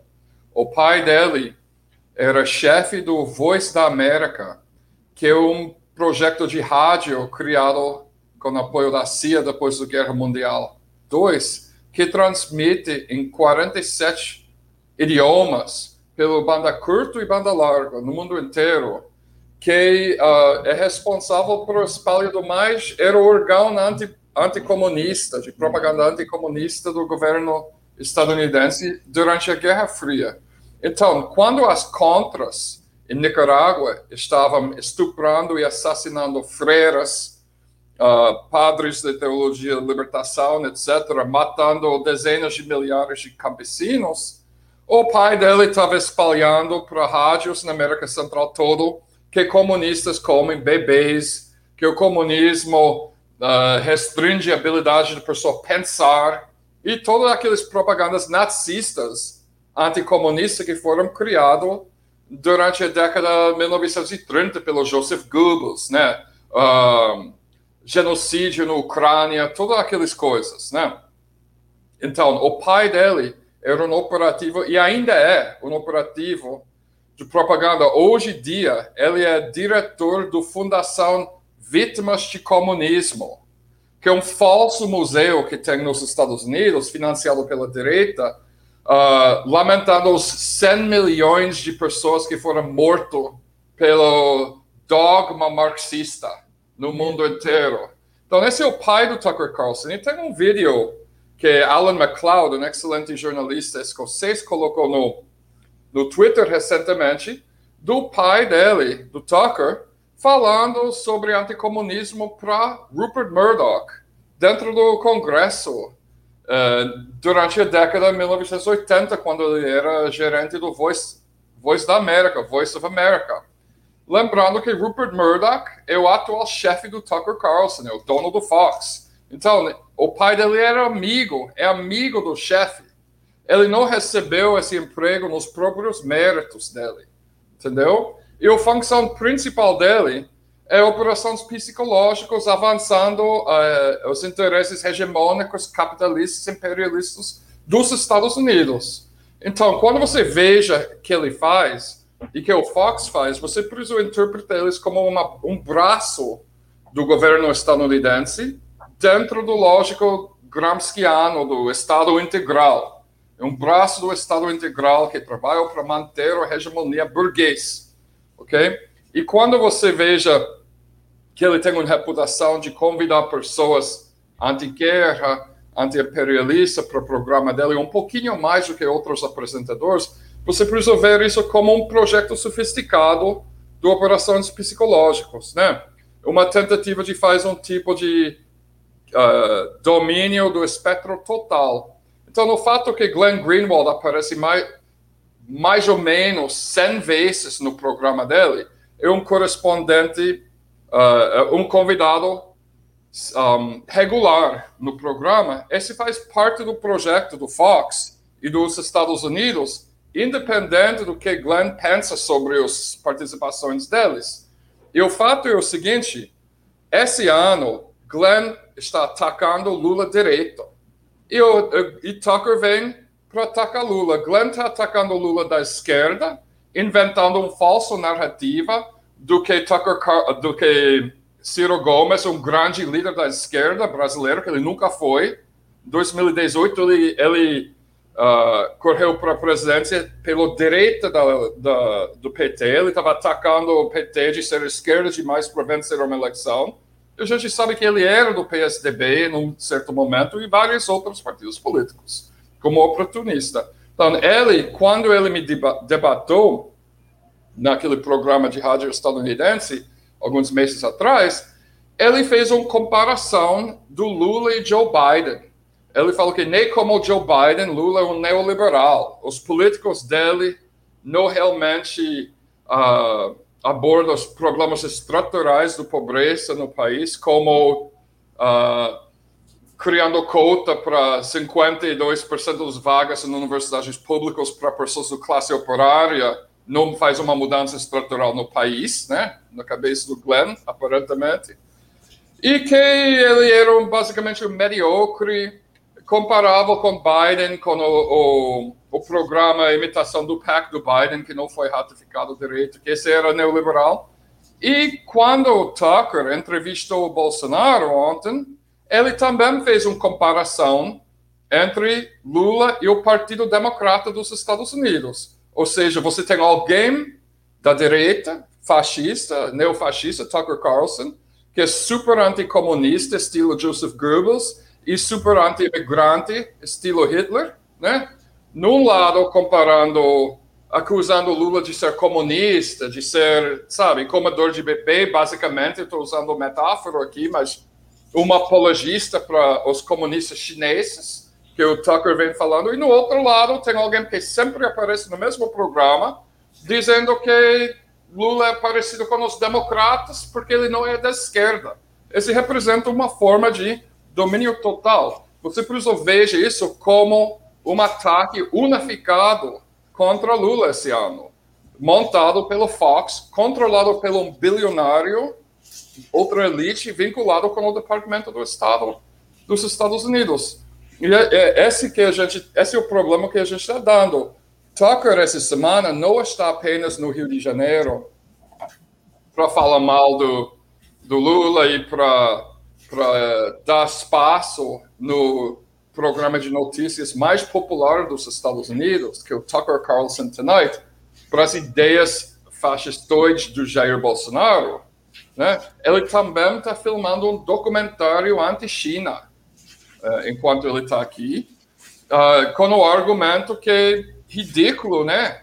Que Bolsonaro é, é um candidato super anti-China, ignorando os últimos dois anos do Bolsonaro puxando o saco do Xi Jinping e abrindo muitos recursos naturais para a exploração chinesa, incluindo soja da Amazonas. China está comprando, que eu entendo, né, quatro vezes mais soja do que Estados Unidos nesse momento, o pré-sal e tudo isso. Ele está ignorando isso todo e dizendo por questão ideológica Lula é um tipo de fantoche dos comunistas vermelhos da China. E que Bolsonaro é um herói anticomunista, super alinhado com os Estados Unidos. Esse é o, o projeto dele. Minha preocupação, Daphne, é que, primeiro, quem apoia Lula não vai ligar para um babaca desse, né? Um babaca, tipo, esperto, né? Não vou dizer que ele é estúpido ou, ou quem manda nele não é estúpido, né? Porque, afinal, teleapresentador normalmente não é um gigante intelectual. Desculpa para mim e você. mas, mas ele não é um grande intelectual, é as pessoas que passam roteiro para ele, todos os Steve Bannon, né? Mas o projeto deles não vai atingir as pessoas que apoiam Lula, obviamente. Mas o fato é que tem uma porcentagem do, brasileiro, infelizmente, que sofreu lavagem cerebral durante a ditadura militar e acho que tudo que vem dos Estados Unidos é importante, tudo que vem dos Estados Unidos é melhor, né? Uh, a meca por essa classe da sociedade é a Disney, que você não é do classe média se não leva a família para Disney todo ano, né? E esse pessoal pode ser influenciado pelo isso, porque eu conheci várias pessoas em Chicago ano passado, brasileiras, que eram tipo estilo coxinha, que falou para mim que votou em Bolsonaro, mas estava decepcionado com Bolsonaro, queria votar para outra pessoa. E, mas, tipo assim, com certeza são pessoas que assistem Fox, Fox News, né? Então, tem os brasileiros que votam, que moram nos Estados Unidos, que têm parentes aqui, que podem ser influenciados por isso, e tem pessoas brasileiros que tem complexo vira-lata, que assiste, que fala inglês, que assiste jornal do Fox, e pode ser influenciado por isso. Então, pode mudar a margem um pouco dos votos uh, na eleição, diminuindo o diferenciado entre Bolsonaro e, e Lula, que está bem na frente, lembrando que se é perto, perto essa eleição, o Bolsonaro vai fazer o golpe. Então, eu, eu acho que é um projeto perigoso. Eu não perdoo qualquer pessoa que aparece no show do Tucker Carlson esse ano.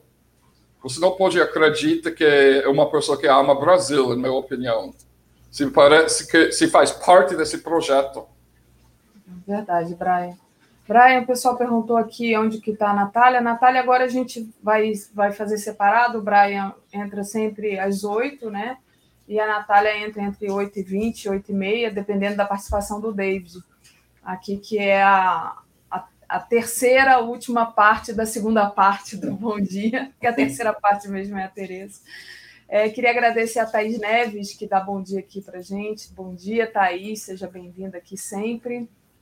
E pedir para o pessoal deixar o like e compartilhar essa live. Vou te perdoar, tá? Porque você disse que os apresentadores são intelectuais, mas não passa de Alguns são, né? Alguns são. Tariq Ali, por exemplo, tem um programa bem, não. não, adianta, não adianta agora querer. É, sim.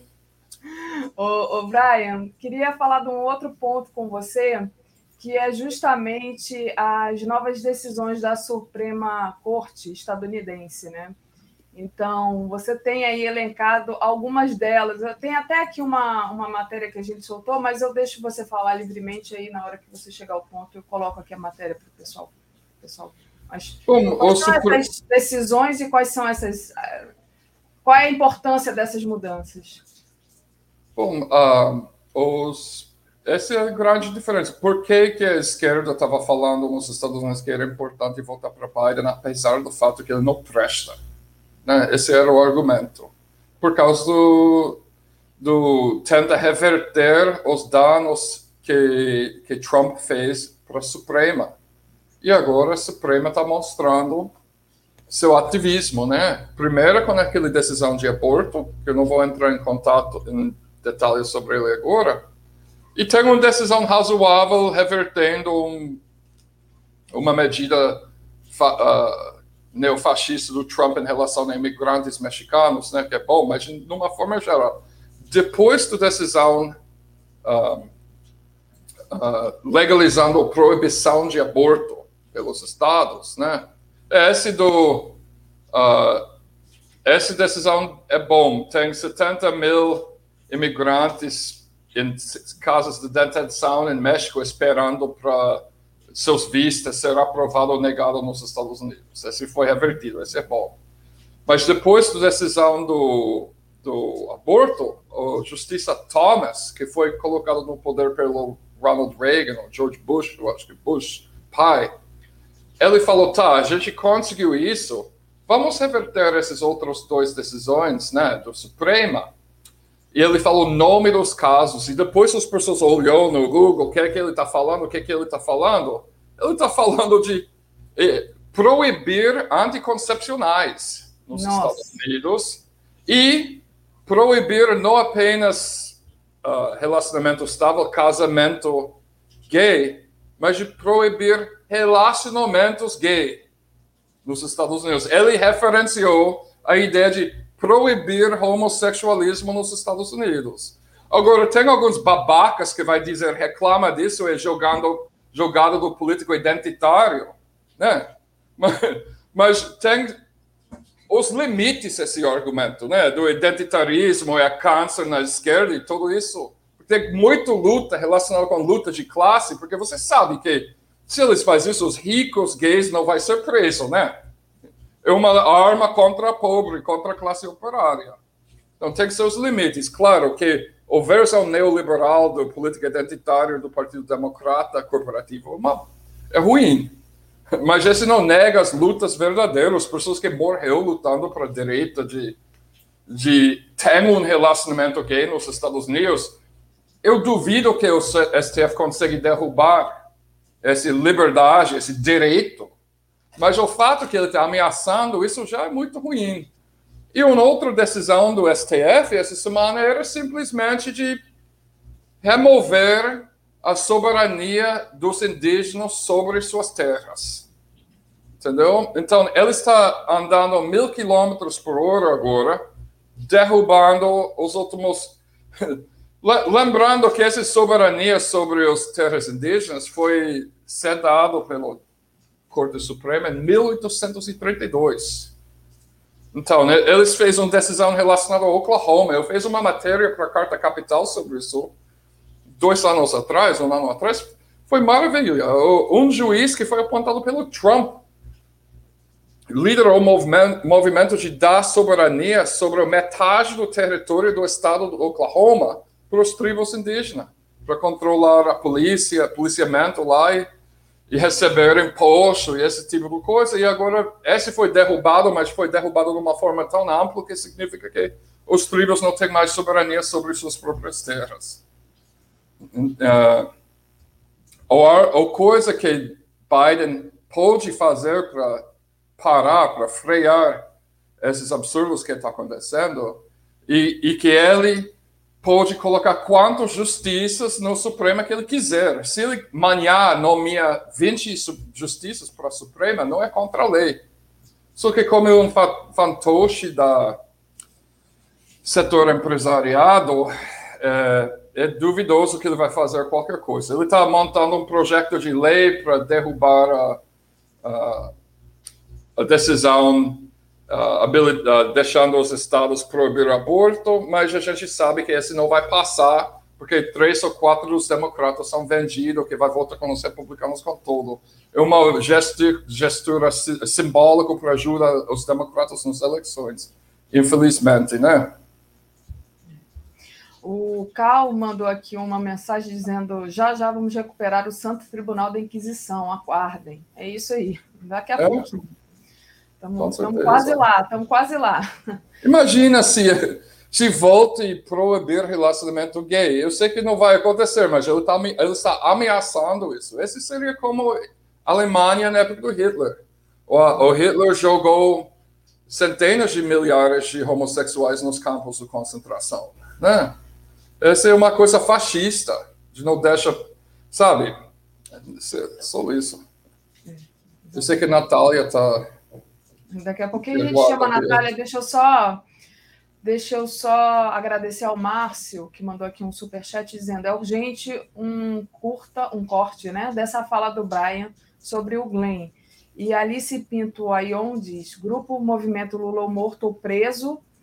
Vamos todos e todas denunciar. Alice, eu nem coloquei aqui na tela quando você mandou o superchat, né? Porque a gente fica dando ideia para dando força, né? Mas eu agradeço o superchat e realmente a gente sabe que é isso que eles querem, né?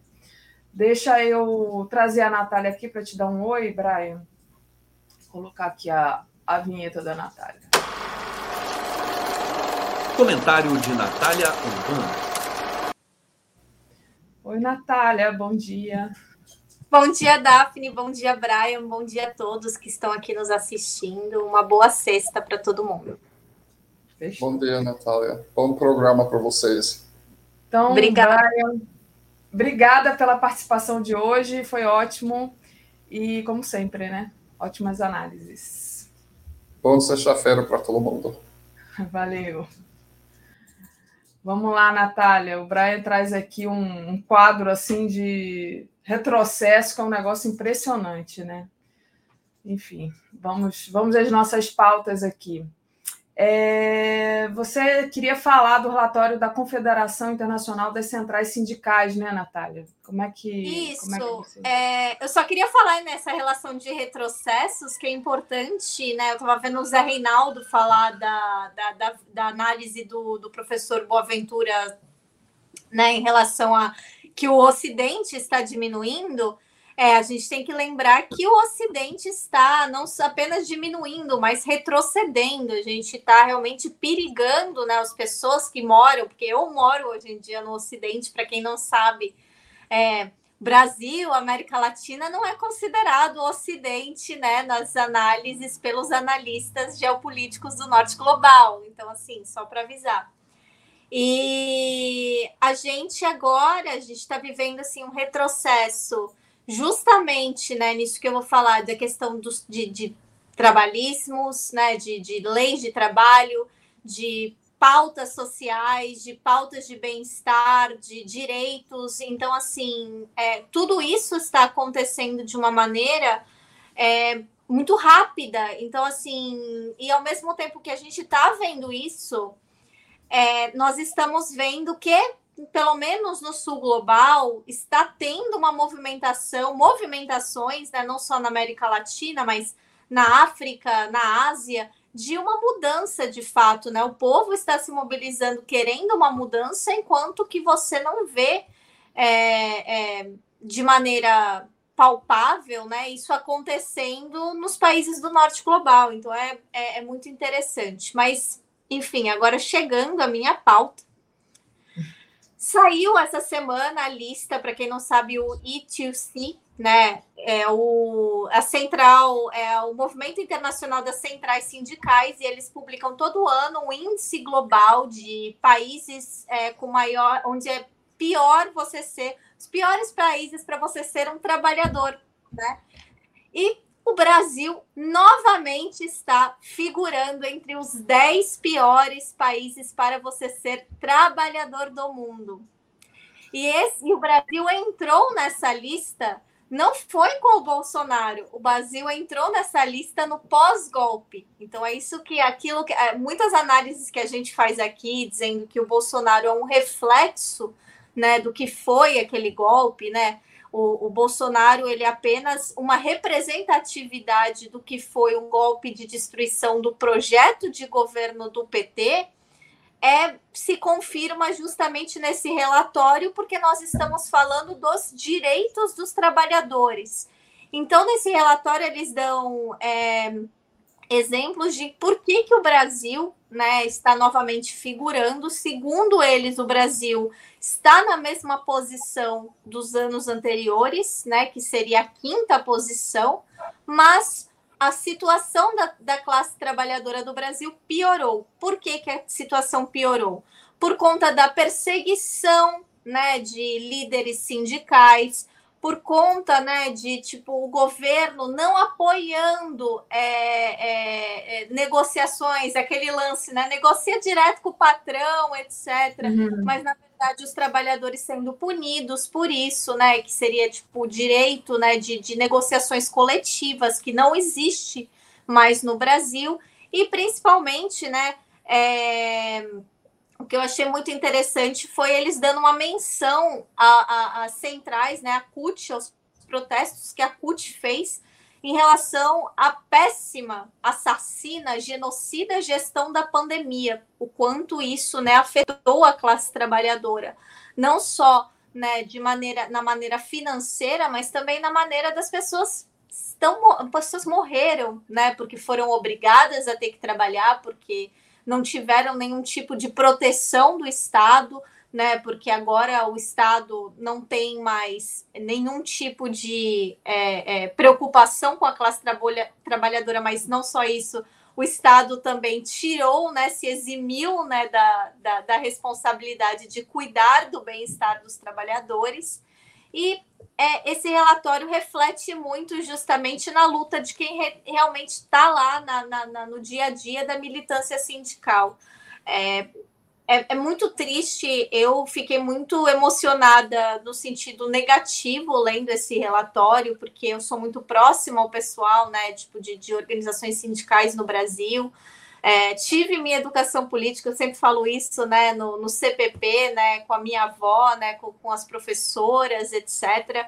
Então, me entristece muito saber que chegou um ponto, né, de que o Brasil é considerado tão ruim, né, para você ser o trabalhador quanto a Colômbia, né, que tem um histórico é, é, de, de, assassinato né, de lideranças políticas, quanto Bangladesh, que também é um país que tem é, toda essa indústria né, do que a gente chama aqui de fast fashion, né, que seria da, das lojas de departamento do, do, do norte global, que utiliza da mão de obra escrava né, do, da, das confecções que estão no Bangladesh, é, e quando os trabalhadores tentam fazer algum tipo de mobilização de pedido de pra, por direitos, né, por, pelo mínimo de condições de trabalho, são reprimidos. É, pelas Filipinas, que teve eleições, mas quem ainda né, no, no, tá no poder é o Duterte, que é uma pessoa extremamente. O pessoal gosta de falar que ele é o Bolsonaro da Ásia, mas ele, na verdade, é muito pior que o Bolsonaro, porque ele né, criou, de fato,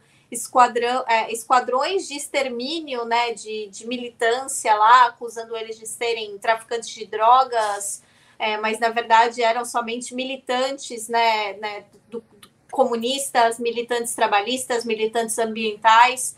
Então, assim, o Brasil está nesse patamar, patamar de países em que é, é, tem já um histórico de perseguição a qualquer tipo de militância relacionada à classe trabalhadora. Então, é um retrocesso que a gente espera que logo né, o Brasil saia dessa lista, o Brasil pare de figurar nessa lista depois né, das eleições aí de, de desse ano. Mas é, mesmo assim foi é, é, é muito chocante, né, Daphne, ver o Brasil nesse índice. Muito chocante, né? É, entre os dez piores do mundo, realmente. É, é, muito interessante esse site que você mandou aqui, é, Natália, porque a gente vê, eles explicam direitinho né, o porquê e dá exemplos aqui de empresas, enfim, não vou falar aqui para evitar algum processo, mas quem quiser ir lá olhar, pode ir lá olhar. É, Natália, queria trazer aqui uma outra, uma outra pauta para você, que é o novo referendo da independência da Escócia, né? Então, o que está acontecendo aí? Finalmente, depois de muita briga, depois de muita demora, né? Depois de, de casos e casos nas cortes, é, o governo da Escócia entendeu que não adianta tentar brigar na corte britânica, a corte britânica não vai contra o establishment britânico, que surpreendente, né? É, de eles estavam tentando reverter a situação que colocava, né, que dava o poder para o Reino Unido é, garantir que o, a Escócia pudesse ter um outro referendo que fosse reconhecido pelo Reino Unido. O, a Escócia tentou argumentar que o Reino Unido havia quebrado né, promessas né, contratuais desse, é, de, desse artigo que era necessário, que uma dessas promessas era a, a, a, como é que eu vou falar isso? Você ser membro né, da União Europeia, que a gente fala membership, né? Da uhum. União Europeia. Só que o que, que eles fizeram, né? Eles saíram da União Europeia dois anos depois do primeiro referendo da independência aqui. Então, muita gente que votou não, porque estava com medo de perder né, esse direito né, de, de ser um cidadão da União Europeia, falou: olha, agora eu quero um referendo, eu quero votar sim, porque a Escócia não quer ficar fora da União Europeia. A Escócia votou né, para continuar na, na União Europeia, no referendo do Brexit. E segundo eles, né, segundo o pessoal aqui, eles foram empurrados para fora né, por conta né, de, do, do, de como o sistema é, eleitoral britânico funciona. E aí é, eles conseguiram é, achar uma brecha de que se eles tivessem maioria, né, é, uma maioria nacionalista, vamos dizer assim, no governo da Escócia, eles poderiam buscar um novo referendo por né, é, vontade popular, mostrando que o povo estava interessado em uma nova é, é, um novo movimento separatista. Eles conseguiram isso, né? Nas eleições passadas aqui na Escócia, eles tiveram maioria. Eles têm um governo composto entre, né? O, o, os, é, o Partido Nacional da Escócia, que seria o SNP, e o Partido Verde Escocês, que é favorável à independência. E aí eles essa semana a primeira-ministra anunciou que no dia 19 de outubro de 2023, os cidadãos aqui da Escócia iremos às urnas novamente, porque aqui na Escócia eu tenho o direito de votar, na Inglaterra eu não teria, mas aqui imigrantes foram né, concedidos o direito de votar. É, iremos votar para saber se queremos ou não continuar no Reino Unido. Com como a banda tá tocando aqui, eu não tô nem falando isso no ponto de vista, é, dando uma análise imperialista, anti-imperialista, uma análise é, da esquerda, uma análise marxista, mas dando, né, é, é com, com a opinião do establishment escocês é, é, pró-separatista em relação a isso, é que o governo britânico está empurrando as pessoas para a miséria. Eu não estou nem mais falando da pobreza, estou falando da miséria.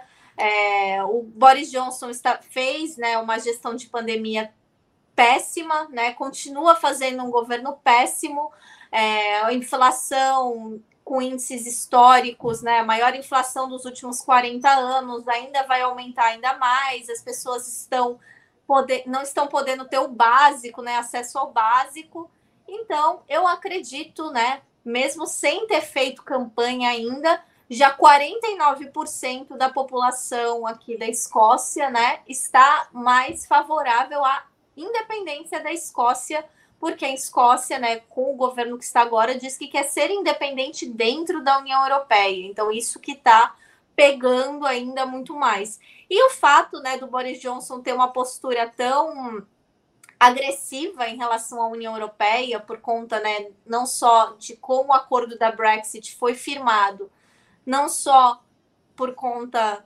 também da questão da Irlanda, né, da Irlanda do Norte, dos protocolos que o Boris Johnson está jogando no lixo, né, protocolos que mantêm o, o mínimo de paz lá na, na Irlanda do Norte, e ele decidiu que não era certo manter esses protocolos por conta do Brexit. Agora a União Europeia também está se mostrando muito mais favorável, né, mexendo, né, os pauzinhos lá dentro para que a Escócia, né, não só consiga ser independente, mas consiga ser independente alavancada já diretamente para a União Europeia. Então isso é uma coisa que vamos, né, vamos estarei aqui noticiando para vocês como a campanha vai se dar.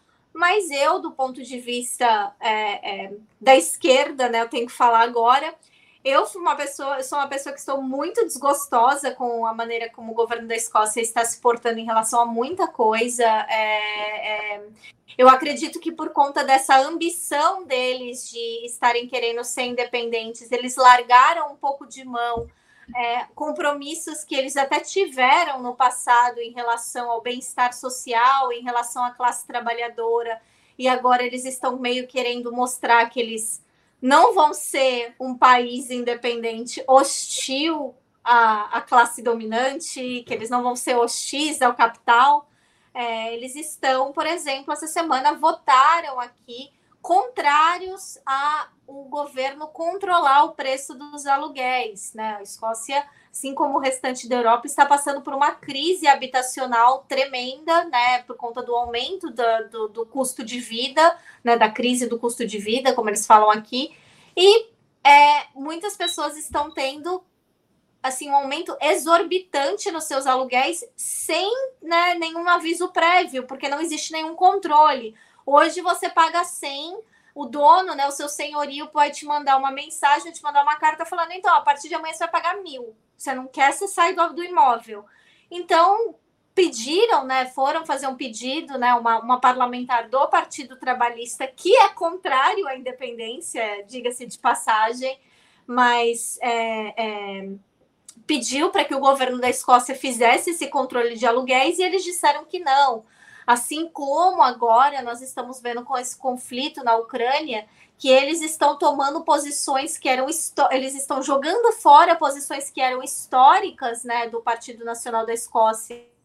Por exemplo, a posição da, da, do desarmamento nuclear, falando, não, eu acho que é importante a gente virar ter, ganhar nossa independência e manter a base da OTAN aqui, porque então quer dizer, eles estão tentando, eles estão afagando o establishment para ganhar mais apoio para né, o processo de independência deles. Mas isso não significa que todo mundo né, que está fazendo parte do movimento da independência concorda com o governo da Escócia, muito pelo contrário, existem várias vozes, é um movimento muito plural, é um movimento de, de, de várias pessoas e eu, obviamente, eu torço pela independência, eu torço pelo desmembramento da União, da, da do Reino Unido, né? Da, da, dessa união extremamente colonial, né? Da, desse establishment uh, político tão antiquado. Mas eu também não quero ver a Escócia independente se tornando apenas mais um país do establishment, como foi o caso né, da Irlanda, né, que se tornou república né, de, de uma maneira mutilada, né? Mas é um país do establishment, é um país onde a classe trabalhadora está lá sofrendo. Boa.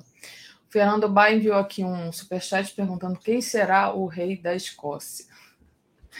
E. Olha, isso é um debate, até inclusive pode parecer piada, mas isso é um debate muito sério dentro né, do campo da independência, dentro do planejamento né, do, do movimento da independência, de se a Escócia vai manter a monarquia ou se a Escócia vai se tornar uma república quando se for um país independente, porque tem pessoas, por incrível que pareça, é muito louco que, isso, né? Que são favoráveis à independência, mas querem continuar sendo, né, uma monarquia parlamentarista, quer continuar tendo a rainha como, né, sua chefe suprema. Então, é, isso é um debate sério que está acontecendo nesse momento aqui. A gente acha graça com a nossa cabeça aqui de brasileiro, mas realmente acontece o debate. Natália, Olha, Daphne, o... é, só queria falar que a gente não pode falar, a gente acha graça com a cabeça do brasileiro. Eu acredito que eu, você, as pessoas que estão, é. a maioria que está nos assistindo, acha. A gente tem que lembrar daquele pessoal lá bem esquisito, né, que fica falando, né, da família imperial, que fica, né, ai, vamos ter um imperador que chama eles, né, por títulos, né, imperiais, né, família real do Brasil. Falo, real da, dia da onde, cara pálida, que o Brasil é república. Mas, né, a gente tem que lembrar que existem essas pessoas no Brasil também. Muito bom, exatamente. O David deve estar entrando aqui já já, é, mas aí eu queria colocar aqui um último é, tema para você. É, que história é essa de muro anti-imigração que a Polônia inaugurou, Natália? Então, né, Daphne, aí a gente vem voltando, né, aquilo da União Europeia, né, que chorava, né, falando do Trump, do muro, e todo mundo aqui, né, o pessoal, né, da, do, ativismo de imigrante falando, mano, vocês não têm moral para falar porque os imigrantes estão sendo afogados, os imigrantes estão morrendo, vocês estão colocando eles em campo de concentração. Agora eles, né, ampliaram né, essa hostilidade dos imigrantes e a Polônia né, inaugurou um muro, muro mesmo, né, igual do, do, dos, uma parte, né, porque não terminaram ainda o muro né, do Trump, mas igual da fronteira dos Estados Unidos com o México, foi inaugurado na fronteira da Polônia com a Bielorrússia. É, porque, segundo né, o governo da Polônia, é, a Bielorrússia fica empurrando imigrantes né, do uh, Oriente Médio que passam, né, fazem todo aquele caminho né, de, de, do Oriente Médio, muitas vezes caminhando, né, que eles vêm né, da Síria, do, do Iraque, é, é, e eles vêm caminhando ali pelo, pelo, pelo, pelo oriente da Europa até chegar na Bielorrússia. E da Bielorrússia eles querem entrar na Polônia, não porque eles querem ficar na Polônia, mas porque eles querem pedir asilo à União Europeia por uma questão financeira, por uma questão de às vezes tem parente, por uma questão de que às vezes é, sabe que a União Europeia é, vai dar um tipo de proteção maior do que eles teriam em outros países, né? Principalmente em questão de direitos humanos, né? Eles pensam isso, né? E aí eles estavam, né? A Bielorrússia deu passagem para esses migrantes e o governo polonês, que é um governo extremamente anti-imigrante, que é um governo extremamente racista, que é um governo extremamente hostil à diversidade de qualquer maneira, né? De qualquer forma, né? acusou eles de estarem usando esses migrantes, né, como uma maneira de atacar, porque vamos lembrar, né, que a Bielorrússia está super sancionada, né, pela União Europeia, né, que eles consideram, né, que o presidente da Bielorrússia é um ditador, segundo eles, né, que o Lukashenko é um, um ditador, que o Lukashenko é, é fez é, eleições fraudadas, então eles falam que eles estão atacando né, a União Europeia levando esses imigrantes, né, jogando esses imigrantes como se fosse uma bolinha, não pessoas com vidas, histórias e é, traumas muito profundos por conta de terem passado por guerras no, na, em território né, da União Europeia. Então a Polônia né, construiu esse muro. É, eles colocaram, inclusive, eles bloquearam né, é, jornalistas de fazer a cobertura desse muro, de ver o que está acontecendo nesse muro, e você não vai ver ninguém falando, ninguém criticando isso, né? Você não vai ver o mundo gritando em relação a isso, porque é um país europeu, porque é um país que abriu suas portas para os refugiados loiros cristãos ucranianos. Porque é um país né, que é maioria, majoritariamente branco e cristão e que está na Europa. Então ninguém vai falar nada, vai ter tudo bem, e as pessoas que estão lá, que já estavam morrendo, vão continuar morrendo ainda mais agora. Né? Então, assim, é, é, a gente sempre fala da hipocrisia, eu acho que a gente já ultrapassou a hipocrisia né, em relação a, a, essa situação da Polônia, a essa situação que a gente vê, por exemplo, as pessoas criticam, principalmente essas mesmas pessoas que criticam a Venezuela, que criticam a Nicarágua, que, que criticam Cuba, que criticam a China, fazer pior né, do que ele, o que eles acusam que esses países estão fazendo, realmente pior e ninguém está criticando isso, ninguém está falando nada, porque essas vidas na cabeça deles importam menos. Não que as vidas que eles acusam proteger em Cuba, na Nicarágua, na Venezuela importe para eles. Não importa, mas importa para a agenda política deles. Então, por conta né, de, de, de toda essa situação que se criou aqui na Europa de hostilidade aos imigrantes, é, principalmente os imigrantes não brancos, é, isso aconteceu e ninguém vai dar a devida importância a isso, né? E principalmente as vidas que vão se perder por conta desse muro. Perfeito, Natália. O David já entrou aqui umas duas vezes e saiu. Ele está meio. Ele está lá, é, enfim, no, organizando a assembleia na Abreu Lima, né? E daqui a pouquinho ele vai entrar, mas aí eu já peço para você falar do que, que você vai trazer hoje no Veias Abertas. Você vai falar da classe trabalhadora, já olhei aqui, mas passo para você explicar direitinho para a gente. Aí, se o David não conseguir se conectar, a gente traz mais um, um tema. Então, Daphne, é, ontem aconteceu uma coisa muito maravilhosa, né, que mostra que organização popular, que manifestação popular realmente funciona, que o governo do Equador é, entrou né, em acordo com a CONAI, né, que é a Confederação Nacional dos Indígenas do Equador, e eles vão abaixar o preço dos combustíveis, eles vão mudar, fazer muitas das reivindicações que foram pedidas. Então, depois de 19 dias né, de protestos do povo na rua, do povo sendo massacrado, do povo sendo assassinado, é, eles conseguiram fazer é, serem reconhecidos, terem sua reivindicação respeitada e reconhecida, né? E o governo do Equador finalmente vai obedecer e as pessoas vão né, sair das ruas, mas não estão desmobilizadas, porque eles, inclusive, deram prazo de 90 dias para saber se essas mudanças vão de fato né, fazer efeito ou não, senão eles vão novamente voltar para as ruas. Claro que o povo do Equador não vai ceder. Então a gente vai falar justamente sobre como essas manifestações populares, né, que estão acontecendo, né, da classe trabalhadora, o Peru também está com o povo na rua, é, como essas manifestações populares estão, né, impactando não só é, é, a nível social, mas também ao nível da política institucional, né, como isso está justamente fazendo, né, o povo está forçando que mesmo políticos como Guilherme Lasso que é um político conservador, que é um político neoliberal, né? Tenha que escutar a reivindicação com o povo, porque senão vai cair e o povo vai tirar mesmo, e o povo está no seu direito. Então, eu estarei aqui com o meu querido camarada, o camarada mais querido de todos, o João Coimbra Souza, é, advogado, né, é, mestre em direitos humanos, comunista, né, membro né, do, do, do Partidão a gente vai estar aqui falando justamente dessas mobilizações populares ao vivo às 10 horas da manhã.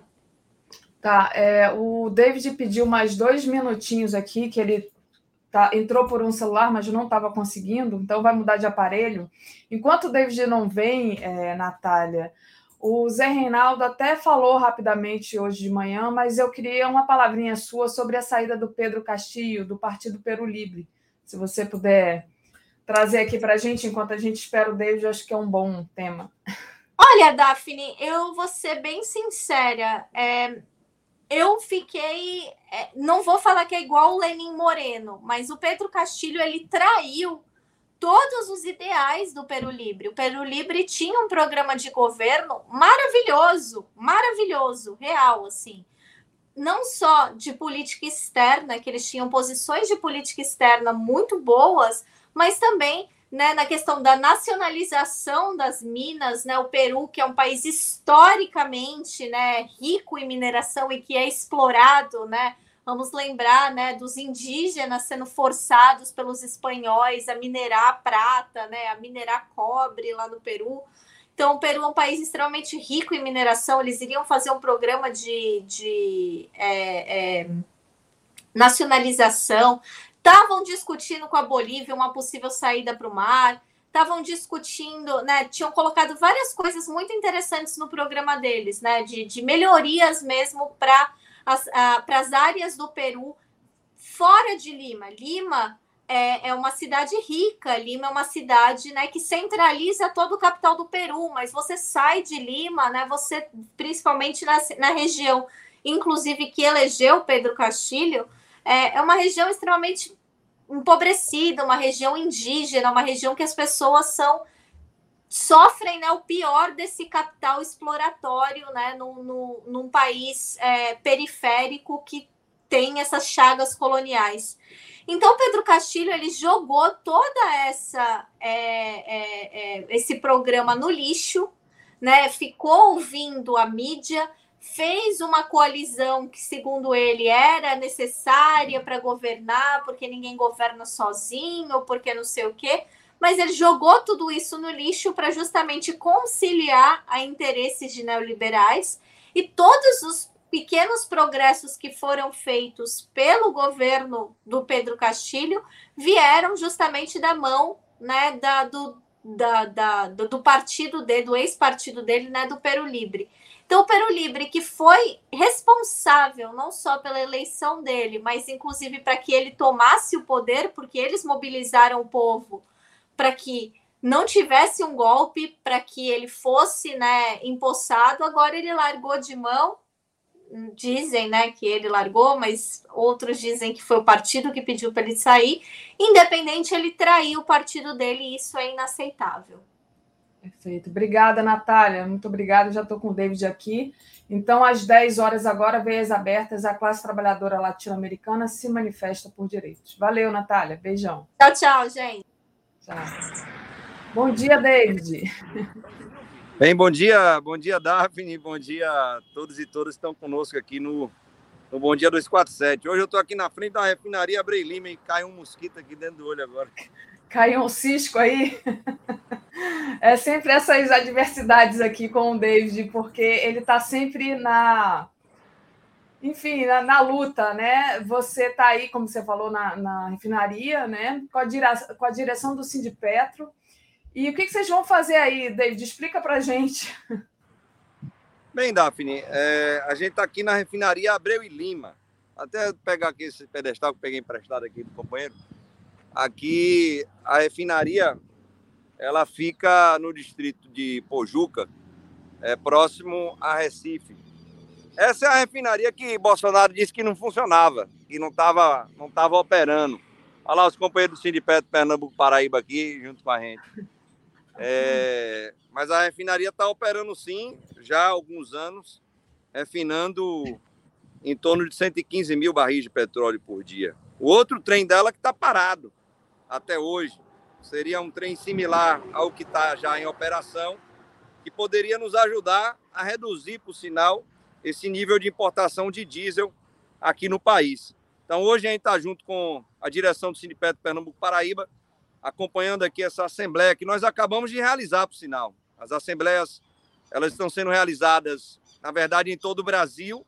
Essa é mais uma das assembleias que estão sendo realizadas, desde o Amazonas até o Rio Grande do Sul, a gente está fazendo assembleia com a categoria da FINIPA. Primeiro, rejeitar a primeira contraproposta que a gestão da Petrobras nos apresentou com relação à negociação coletiva, mas também para ratificar aquela decisão que nós tínhamos de dezembro de 2021, que era de nós fazermos greve caso o Congresso Nacional tenha ali um projeto de governo de privatização da Petrobras. É, e o que nós já tínhamos sinalizado é que o Lira ele tem essa intenção.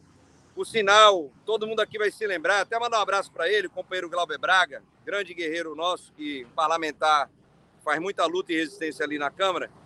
E justamente por conta do enfrentamento do Glauber Braga com relação a essa intenção do Lira de apresentar um projeto de privatização da Petrobras por votação simples, sem qualquer debate é, com a Câmara e Senado e sem uma votação qualificada, com maioria qualificada, como rege a Constituição Federal Brasileira, é, ele está sendo processado na comissão de ética. Estão querendo caçar o mandato do companheiro Glauber Braga por conta disso.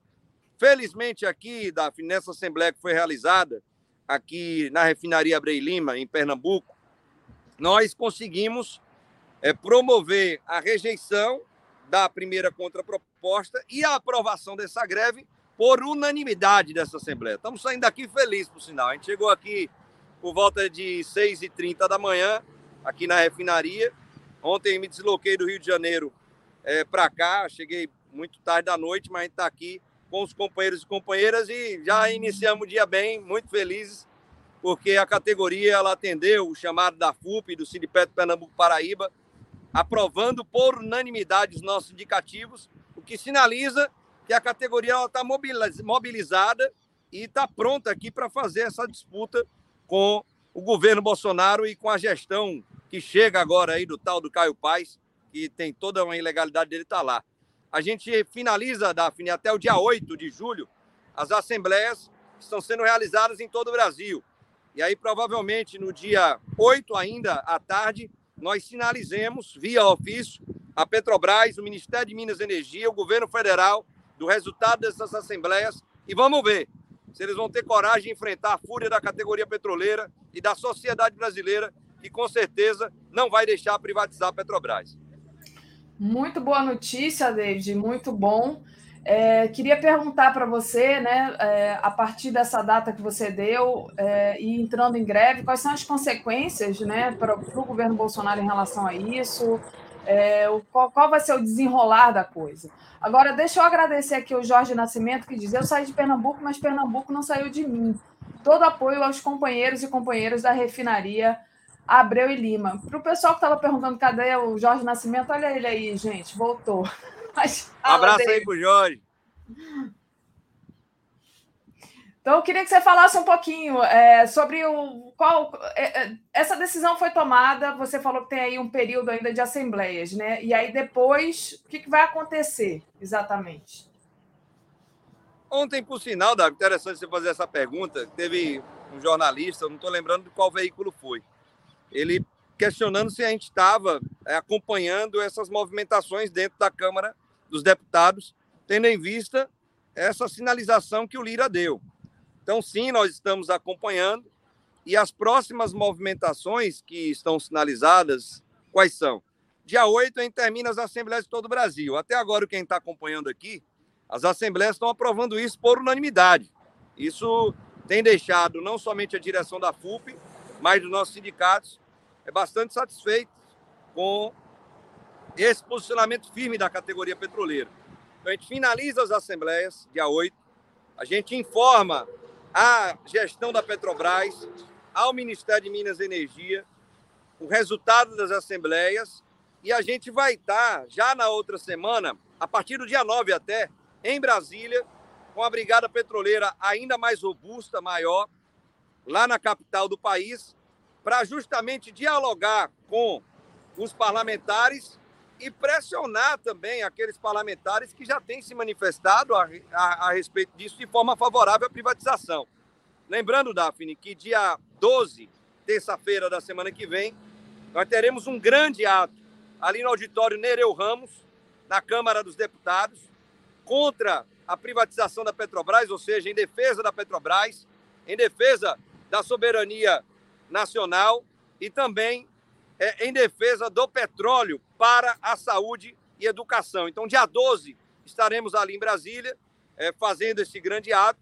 Dia 13, teremos uma ação do gás a preço justo numa cidade satélite ali de Brasília, demonstrando à sociedade que podemos ter um preço justo. O sinal ontem, o companheiro Mercadante disse que uma das primeiras ações do governo Lula vai ser essa, baixar o preço do gás de cozinha. É inadmissível que tenhamos isso, não é dar vale gás, não é acabar é, com imposto, que isso não resolve, é, acabar com o PPI no gás de cozinha para que a população ela tenha acesso é, a esse combustível essencial a um preço justo. Então, são os próximos passos. E se eles vierem com o projeto de privatização da Petrobras, nós entraremos em greve com apoio dos caminhoneiros, com apoio dos motoristas de aplicativo, com apoio da sociedade brasileira, que, como já dissemos, não aguenta mais esse governo e não aguenta mais pagar tão caro pelos combustíveis aqui no Brasil. Agora, você ontem vocês encontraram né, com a coordenação do programa de governo da chapa Lula Alckmin, você acabou de falar aí do Mercadante, né? E vocês é, entregaram propostas para uma transição progressiva e segura para a saída desse PPI. Queria que você falasse um pouco desse encontro, David, e sobre essas propostas que vocês estão, estão colocando aí. Tô, tô, tô caminhando aqui, Davi, porque, rapaz, brincadeira, tá chovendo agora. Mas achei uma, uma, uma cobertura aqui para ficar mais tranquilo. É, mas deu para pegar aqui a, a sua. Sobre o encontro, de, o, o, encontro com, com a chapa, com a coordenação da chapa Lula Alckmin.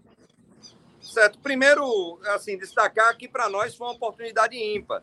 É, nós temos a primeira reunião das reuniões itinerantes que a comissão partidária está fazendo. Estão falando aqui de sete partidos que compõem, ideia, né? São sete partidos que compõem essa chapa da frente ampla, né, para derrotar o fascismo e o bolsonarismo. Então essa reunião ocorreu ontem na FUP. É o companheiro Aloysio Mercadante, ele coordena essa comissão partidária que está discutindo o plano de governo do nosso presidente Lula. E eles foram discutir conosco justamente o setor de petróleo e gás. O que nós precisamos fazer com a Petrobras no governo Lula. Então, nós destacamos pontos centrais, Daphne. Terei, serei aqui objetivo com relação ao que nós apresentamos a essa comissão partidária que estava coordenada ali pelo companheiro Luiz Mercadante. Então, primeiro, nós destacamos que precisamos retomar o nosso parque de refino. Estamos falando com relação a esse tema, de pegar, por exemplo, uma refinaria como essa que nós temos aqui, de a gente não permitir a privatização dela. As privatizações das refinarias aqui no Brasil, elas precisam ser interrompidas. Além disso, precisamos pegar as refinarias que foram privatizadas, como a Relana Bahia, e reestatizá-la, ou seja, recomprá-la. Precisamos pegar as refinarias que temos no Brasil e ampliar a capacidade de refino delas. Além disso, sinalizamos também a necessidade de ampliar a capacidade de refino no Brasil como todo. De que maneira? Terminando as obras que não foram concluídas pelo governo Temer nem pelo governo Bolsonaro. Compege no Rio de Janeiro, aqui na refinaria Abrei Lima, que está operando o seu primeiro trem. Nós temos a conclusão do segundo trem da Abrei Lima, e com isso, com relação ao tema refino, nós então teremos autossuficiência não somente no petróleo, mas também no refino. Mas também sinalizamos a necessidade de retomar as plantas petroquímicas, ou seja, as nossas fábricas de fertilizantes nitrogenados, de nós retomarmos os investimentos em energias renováveis. Estamos falando de energia eólica, energia solar e outras tecnologias que a Petrobras tem desenvolvido ao longo do tempo e que o governo Bolsonaro, além de reduzir investimento, está privatizando, como exemplo da Petrobras Biocombustíveis. E, por fim, minha companheira Daphne, da gente ter uma Petrobras que sirva para induzir a economia nacional. E para isso vai ser importante, por exemplo, que de forma imediata o governo Lula pegue as 15 plataformas, são grandes FPSOs, que estão sendo produzidas, construídas na China, Japão, Singapura, para trazê-las para serem feitas no Brasil para gerar emprego, renda aqui no país. Estamos falando de investimentos, Daphne, que podem gerar em torno, somente essas 15 plataformas, 143 mil empregos diretos. Então, isso nós sinalizamos ontem para a comissão partidária, que tem o PT, PCdoB, PSOL, PV, Rede, Solidariedade e PSB, de que isso é estupidamente necessário. E como você questionou sobre PPI, nós sinalizamos que o PPI ele tem que acabar. O companheiro Luiz Mercadante sinalizou que o PPI para o gás de cozinha de imediato acabará, mas nós insistimos de que há uma necessidade do PPI ele acabar para todos os combustíveis. E ele sinalizou que sim, isso vai ser feito num processo de transição para que tenhamos o fim do preço de paridade de importação no Brasil. Ou seja, o Lula vai fazer aquilo que o Bolsonaro disse que ia fazer lá em 2018 e não fez, que é mudar a política de preço dos combustíveis aqui no nosso país. Então, reunião muito produtiva, Daphne. A reunião, para nós, ela superou as nossas expectativas. Aproveitar aqui para agradecer o companheiro Luiz Mercadante, que é, sinalizou um gesto importantíssimo de ouvir a sociedade para a construção de um plano de governo popular, democrático, participativo, que se iniciou com a discussão na FUP com os petroleiros e petroleiras, minha amiga Daphne. Muito bom. Queria dar as boas-vindas aqui ao Val, Valmir Dartora, que entrou no momento, então seja bem-vindo. David, ainda vou te segurar aqui um pouquinho e te colocar duas questões que eu acho que são importantes dessa semana. Né? Primeiro, uma que você já comentou aí.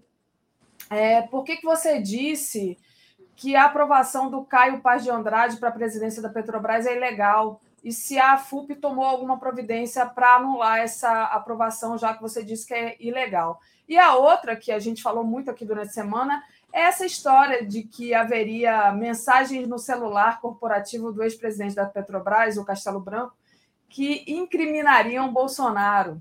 Então, tá todo mundo louco para saber dessa, dessa fofoca aí. Que mensagens são essas? Cadê esse celular, né? Mas passo para você, David. Ô, Davi, eu vou começar pela fofoca, então. Que então tá. Realmente, realmente é, algo escandaloso, gente.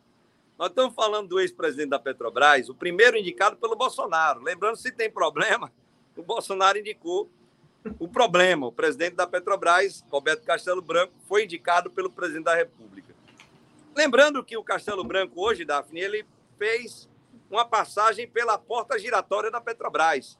Tem um vídeo muito bom da companheira Juliane Furno. Quem não conhece, acompanhe a página da companheira no YouTube, Juliane Furno que vai ver esse vídeo. Então, ele é mais um dos que fizeram essa passagem pela porta giratória. Que troço é esse?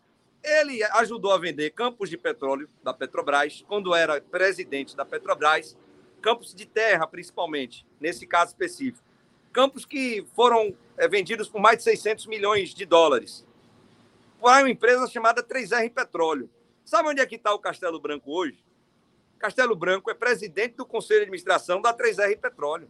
Isso, isso é coisa que só acontece aqui no nosso querido Brasil. É, sinceramente, não tem sentido. Além dessa, o Roberto Castelo Branco, semana passada, soltou uma fofoca que está rodando aí é, nas mídias, de que ele, antes de sair da presidência da Petrobras, entregou um celular para a segurança corporativa da Petrobras que tinha mensagens comprometedoras. Ele nem usou esse termo. Ele usou incriminatórias do presidente da República. Imagine só. Então a gente está aqui querendo saber o que é que tem nesse celular do Castelo Branco que foi entregue à segurança corporativa da Petrobras. Por sinal, é, Daphne, eu estou aqui perto de você. Estou em Pernambuco, você está aí em Alagoas, mas falando de outro estado daqui do Nordeste, Rio Grande do Norte. Companheiro Jean Paul Prats, senador, grande senador Jean Paul Prats, o sinal faz um brilhante trabalho no Senado Federal.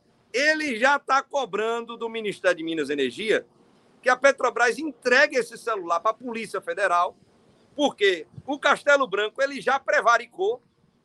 Agora, o ministro que está ciente da informação, Adolfo Saquicida, é aquele que promove um verdadeiro saque né, das empresas de energia agora é, do Brasil, promovendo as privatizações que estão sendo feitas. Então, se ele não entregar esse celular para a Polícia Federal, ele também vai estar prevaricando. Porque se há crimes cometidos pelo presidente da República, eles precisam ser averiguados, investigados. E se de fato são crimes, ele precisa ser condenado. Cá para nós, né? Ele não era nem para estar aí na presidência do Brasil hoje. Então, o primeiro tema é esse. A gente precisa entender o que é que tem nesse celular do Roberto Castelo Branco. E por fim, Daphne, então falando de presidente da Petrobras, né? É o quarto em menos de quatro anos. Até porque o presidente da República ele não trabalha, ele só anda de jet ski, é, faz motociata. Daphne, eu fui falar isso semana passada na Câmara, mas me levantou um deputado que tinha um chapéu de boiadeiro, ele deve ser da bancada do boi. Mas eu pensei que o cabra ele ia vir para cima de mim. Imagine só, ele defendendo o Bolsonaro, gente. Um negócio que não faz sentido algum. Então, de falando boi, de presidente. Né? É, tá ganhando dinheiro para caramba nesse governo. Então, o Caio Paz é mais um desses que Bolsonaro coloca na presidência da Petrobras, que não tem competência para estar numa empresa como essa, não estou falando na presidência, não tem competência para estar na empresa, e coloca na presidência da empresa. Por que é ilegal, Daphne, essa nomeação? Primeiro, porque o currículo dele, pelas informações que não temos, ele não conseguiu nem mesmo comprovar as formações dele que ele diz ter fora do país, em Harvard. Ele não tem formação acadêmica para estar numa empresa do setor de petróleo e gás na sua presidência. Uma questão. Segunda questão, ele não tem experiência profissional para assumir a presidência de uma empresa pública estatal como a Petrobras. Quem está dizendo isso? É a FUP apenas? Não. A lei das estatais, ela preconiza que alguns requisitos sejam seguidos. Então, apesar de várias divergências que tenhamos com relação à lei, se a lei ela está sendo descumprida, é uma ilegalidade. Se o governo quisesse fazer bem feito, pegava o seu esquadrão da morte dentro do Congresso Nacional, que está ganhando dinheiro lá com as emendas parlamentares, e mudava a lei. Simples. Eles não mudaram a lei e estão cometendo uma ilegalidade quando coloca alguém desrespeitando essa lei que nós temos aprovada pela Câmara e pelo Senado também. Então, Daphne, nós entramos com ação judicial. Além disso, fizemos uma representação à CVM, que não fez nada até agora. Sabe por quê? Porque temos um diretor-geral da CVM que é amigo do Flávio Bolsonaro. O que rola no país é isso: são os amigos dos milicianos. É o que acontece. E todos se beneficiam. Mas como isso não deu certo, a gente já entrou com ação judicial para ver o que é que a justiça vai fazer perante essa ilegalidade. Talvez por isso ele não foi para a última reunião que houve do Conselho de Administração da Petrobras, não participou e tomou posse na última semana na presidência da Petrobras, sem fazer nenhum discurso, sem fazer nenhum alarde, porque ele sabe que os dias dele estão contados, seja para cair agora, seja para cair logo ali em janeiro, quando Lula assumir a presidência da República e nós teremos, tenhamos aí uma série de mudanças, inclusive dentro da nossa querida Petrobras, Daphne. Muito obrigada, David, pela participação de hoje. Força aí na luta. Valeu. Obrigada. Valeu, Daphne. Um abraço aí para você. Um beijo no coração de cada um e cada uma. E vamos à luta, que a luta continua. Bom final de semana a todos. Amanhã, 2 de julho, dia da independência da Bahia, do Brasil, que na verdade os portugueses foram expulsos lá da Bahia, no dia 2 de julho. E o Lula, Daphne, vai estar lá conosco na caminhada e no ato, 10 horas, na grande arena da Fonte Nova. É o Lula com o povo na rua, vai ser o maior frenesi amanhã na Bahia. É isso aí, o companheiro aqui ó, gritando Lula. É Lula, presidente! Valeu, Valeu David. Obrigado. Comentário de Tereza Cruvinel. Oi, Tereza, bom dia. Bom dia, Daphne, bom dia, comunidade. Pois é, o David falando lá de Salvador, né? É. Amanhã vão estar lá ao mesmo tempo o Lula, o Bolsonaro e o Ciro, né? Vai ser uma confusão na Bahia, hein? É, cada um no lugar, né? É, o Bolsonaro vai fazer motociata, saindo lá do farol da Barra. É, eles já conseguiram distanciar os lugares, né? O Ciro vai participar daquela caminhada, daquela o David disse que o Lula vai participar da caminhada. Então, vão ser ele e o Ciro, porque eu vi que eu, eu tinha lido nas agendas que o Lula só ia no estádio Fonte Nova, que era só num evento fechado. Mas o uhum. David deve saber mais, disse que ele também participa daquela caminhada que fazem pelas ruas da Bahia, né, saindo uhum. de um lugar tal até, que eu esqueci o nome, até o Terreiro de Jesus, que é ali no Pelourinho. E, e depois ele tem esse evento fechado no estádio Fonte Nova. De modo que, assim, vai, a Salvador amanhã vai estar pegando fogo. Vai, vai ferver, vai ferver. Muito bom, vamos acompanhar. Tereza, é, queria que você comentar, com, começasse aqui comentando a aprovação da PEC do desespero eleitoral, como a gente falava ontem, né, pelo Senado. É, com aquela penca de benefícios sociais. Né? A oposição acabou votando a favor mesmo, né? É, porque, enfim, ninguém quer ser taxado de votar contra alguma coisa que vai auxiliar ali ao povo comer ou melhorar um pouquinho dessa miséria que está vivendo. Né? Agora, essa PEC é um sinal de que o Bolsonaro perdeu a vergonha que ele já não tinha, né? E está disposto a qualquer coisa para evitar a derrota ali. É a, é a PEC para ver se ele consegue recuperar um pouco dos votos, porque essa questão econômica está pegando firme, né, Tereza? Pois é, é. O Bolsonaro disse na entrevista a esse correspondente, Carlson, é, que está no Brasil, correspondente da, da emissora de, de extrema-direita, Fox News, né? Ele disse que a esquerda está desesperada para voltar ao poder no Brasil. Né? O desespero é dele, é ele que patrocinou essa emenda constitucional do desespero eleitoral. Né? Também falam da emer... o estado de emergência eleitoral. Né? É, isso é ele que está. Quem está desesperado é ele. Né? A, essa aprovação de ontem é um precedente muito perigoso, sabe? Eu já venho dizendo isso, é muito grave, porque não pode virar é, exemplo para o futuro, né? O presidente da República e seus aliados driblaram a lei eleitoral, né? que a lei eleitoral pro, proíbe que o governante crie programas sociais, benefícios coletivos novos né, no ano eleitoral. Nós estamos a 100 dias das eleições. Né? aliás, a partir de amanhã, nós estaremos a 90 dias da eleição. Né? 2 de julho, então 2 de agosto, 2 de setembro, 2 de outubro é a votação. Né? Primeiro turno. 90 dias da eleição. E, e ele faz isso, né? É, viola a norma eleitoral, a, a lei eleitoral, e para violar a lei eleitoral que proíbe os recursos, a criação dos programas novos, eles inventaram esse estado de emergência que a gente chama de emergência eleitoral, né? É, em nome da crise de petro, do, da disparada dos preços de petróleo no mundo. Né? Não tem uma emergência, nós temos emergência social, mas ela devia ter sido cuidada com planejamento. Né? Há algum tempo já estourou a guerra da Ucrânia, já se sabia que nós íamos ter problemas de combustíveis, quer dizer, ele já vinha, a gente já vinha tendo por causa da política de preço da Petrobras, de vincular ao preço internacional. É, mas com a guerra, isso piorou por causa dos embargos impostos à Rússia. Né?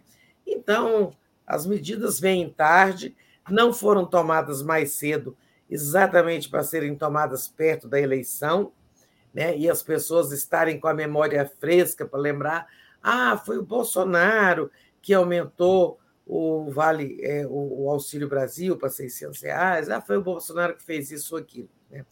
O Bolsonaro e seus aliados. E como você dizia, a oposição não teve como ficar contra, né? É, mas ela conseguiu alguma blindagem. Por exemplo, a oposição negociou e forçou o relator, Fernando Bezerra, a fazer algumas mudanças.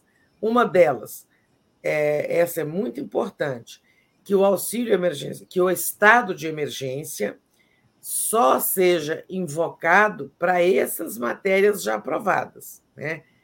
É, não se venha mais é, aí faltando um mês para a eleição com alguma novidade.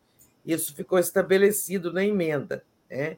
E isso foi uma coisa importante né, para, é, digamos, a oposição poder votar com a consciência tranquila de que não estão dando cheque em branco para o Bolsonaro passar os próximos 90 dias inventando mais bondades, entre aspas. Né? A oposição também obteve do relator é, a, a, uma mudança lá para que não, é, eles queriam colocar dinheiro, um dinheiro lá para execução das medidas, que na verdade ia permitir publicidade né, sobre as medidas, e isso ficou é, vedado. Né? É, no fim, só o senador José Serra votou contra, dizendo que É, isso prejudica muito as contas públicas, além de violar a lei, lei eleitoral. Agora, ele tem uma situação confortável para fazer isso, porque não vai disputar um novo mandato de senador, né? Então, agora, quem vai disputar, é difícil ficar contra. Né? Vamos comentar as medidas. Olha só, é... vou entrar aqui em uma por uma, ver essa lista. Né? É... Inicialmente, essa PEC era prevista para destinar o dinheiro aos estados, para os estados baixarem o ICMS e com imposto menor obter algum barateamento dos combustíveis. Né?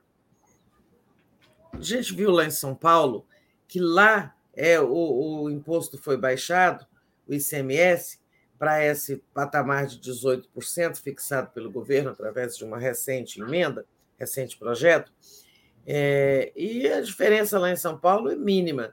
Né? Tem lugar que baixou um centavo e teve lugar que baixou 90 centavos, mas na média foram 30 centavos. Né?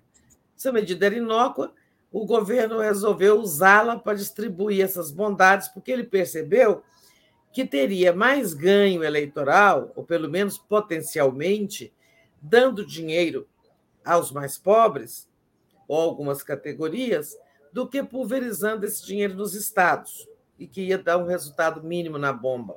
Né? É, agora, eu não acho que isso, que é uma tentativa de compra de voto, Vamos falar com todas as letras. Essa PEC é uma tentativa de, do governo comprar votos com dinheiro público com benefícios sociais. Não é que as pessoas não estejam precisando, estão, mas a forma como foi feita é toda errada, né? e nem tem um planejamento bom para execução. Nem se sabe como algumas medidas vão ser executadas. Vou lá comentar elas. Tá? Você quer fazer algum superchat? É, não, eu queria agradecer ao pessoal aqui que está acompanhando, pedir para deixar o, o like. O like, obrigada. Obrigada, Tereza. Às vezes bate aquele. Aí aquele vive que a gente diz. O alemão, o alemão. O... Queria agradecer ao Euclides, que enviou aqui um superchat para a gente sem mensagem, ao Fábio também, que disse: David para ministro de Minas e Energia a Marisa Werkermaster, que mandou lá atrás e veio com atraso aqui uma, uma, um superchat para a Natália. Não entendo como alguém de esquerda pode ser a favor de, da União Europeia, disse ela. E o Gilberto Cruvinel, nosso querido está sempre aqui, disse: Bom dia, estou pensando em ir no próximo comício do genocida para responder o que a gente precisa precisa, precisa para ser feliz de novo, votar no Lula no primeiro turno. Isso aí é uma piada do Gilberto, né? É que alguém, o, o, o, Bolsonaro perguntou o que, que a gente precisa é, para melhorar o Brasil, para ser feliz de novo. Aí algum gaiato passou e falou: Lula, Lula no primeiro turno. É. É, e também ao Dorian Passos, que disse: Bom dia, Tereza e Daphne. Acho, é, isso é incompreensível, pois se é ilegal, por que não recorre ao STF? O, o que de fato é possível fazer? Está perguntando aqui o Dorian Paz, ou a é. Dorian, né? Ou a Dorian. Gente, é mais sofisticado do que isso. Não é uma ilegalidade. Eles deram um jeito de tornar legal, né? E, então, assim, é difícil para o Supremo. É, os poderes são independentes entre si, devem funcionar de forma independente. E é verdade que o, o, o, Supremo é o guardião da Constituição para que não sejam é, tomados atos, medidas, inclusive leis é, contrárias à própria Constituição. Eles mexeram na Constituição, né? é, é uma emenda constitucional, porque seria ilegal criar o novo benefício por projeto de lei né, que exige um quórum bem mais simples e tal. Isso, se fosse um projeto de lei, alguém iria no Supremo eh, e, e, e arguía a inconstitucionalidade, porque ou a ilegalidade, porque está colidindo com a lei eleitoral. Mas não, eles criaram um subterfúgio, né? criaram o estado de emergência. Né? Aí a lei já permite no estado de emergência ou no estado de calamidade, essas restrições da lei eleitoral não valem. Né? Porque suponhamos o seguinte: é, temos eleição em 2 de outubro, e, então é, tem uma eleição marcada e a lei eleitoral está em vigor, o governo não pode tomar certas medidas. Né? Mas vem uma, vem uma pandemia, uma nova pandemia. Né? Suponhamos que vem aí uma nova pandemia e decreta-se o estado de emergência ou de calamidade. Eles são né, assim, gradações. Calamidade é algo mais grave, mas o governo decreta estado de emergência por causa de uma pandemia. E aí tudo se torna permitido. Gastar fora do teto de gastos e criar benefícios novos em ano eleitoral, apesar de, da, da lei eleitoral proibir. Né? Então, foi um, um, um subterfúgio bem montado, criativo, a criatividade do mal. Né? É, o Supremo, o TSE está incomodadíssimo. Né? O Tribunal Superior Eleitoral está vendo a lei que ele, pela qual ele deve zelar ser burlada. Né? Mas, assim, não é muito simples. Eu não posso assegurar, com meus limitados conhecimentos jurídicos, que o Supremo não derrubaria essa emenda. Mas é, acho difícil o Supremo derrubar isso, porque se fosse uma cláusula pétrea também, né, é, aí sim o Supremo poderia dizer isso não pode ser mudado. Né? É, como, por exemplo, aquela cláusula pétrea, não, aquele, aquela emenda que nós já comentamos aqui, que querem aprovar, permitindo que o Congresso anule, reveja condenações do Supremo Tribunal Federal. Né? Isso, é uma, isso colide com uma cláusula pétrea, a cláusula que fala da separação dos poderes. Né? É, então, tá, isso quer dizer, cláusula pétrea são dispositivos da Constituição que ninguém pode mudar. Né? Só uma nova Constituinte derivada do povo. Né? Mas não se trata de cláusula pétrea. E, então, o Congresso, de fato, tinha prerrogativa para aprovar esse estado de emergência, embora a gente possa dizer, mas não existe uma emergência no Brasil nesse momento. Né? Existe uma urgência social. Isso. Então, assim, é, eu não, em nenhum momento eu disse que é ilegal. Né? Eu estou dizendo que é imoral e que é uma burla da lei eleitoral. Né? Mas é uma burla com áreas de legalidade. Então é complicado, é um precedente perigoso, porque amanhã né, outro governante com outro Congresso também vai burlar a lei eleitoral. Né? Temos que ter, sabe, mudar a Constituição é uma coisa é, que exige mais respeito, mais cuidado. É, governo, nenhum governo deve ficar propondo emenda com essa ligeireza. Mexer na Constituição é coisa muito séria. Né? É, olha, nos Estados Unidos, é, democracia constitucional exemplar, referencial pela sua história, né? por ter sido tão digamos, ela é muito pioneira nessa forma de organizar a vida institucional, freios e contrapesos e tal, poderes independentes, esses fundamentos né, universais hoje da democracia, né, lá não se aprova emenda assim, não. Né? Aqui se aprova, aqui se aprova emenda constitucional como quem vai na padaria. Né? Isso é uma vulgaridade política. Mas, enfim. É, eu falei que ia, ia falar sobre as medidas, né, Daphne? Sim. Ah, o que mesmo foi aprovado? De que estamos falando? Ó, inicialmente eram três medidas, no final foram oito, tá? O pacote das bondades eleitorais, entre aspas, que as pessoas até precisam e merecem, mas não devia ter sido feito dessa forma. Devia ter sido feito muito antes e com planejamento e observando o estado das contas públicas, do dinheiro. Eles estão arrombando o cofre. A outra questão envolvida nessa, nessa PEC é, existe uma questão né, que é, é, política, que é o desrespeito à lei eleitoral. E existe outro que é a irresponsabilidade fiscal e financeira, né? porque serão, sim, 41 bilhões, quase 42 bilhões gastados fora da lei do teto. É, gostemos dela ou não, ela está em vigor, né? a regra do teto constitucional e sem nenhuma atenção para com o déficit público, déficit das contas. Bom, é, as medidas. A primeira, ampliar o piso salarial, ampliar, o valor do Auxílio Brasil de 400 para 600 até o fim do ano. Né?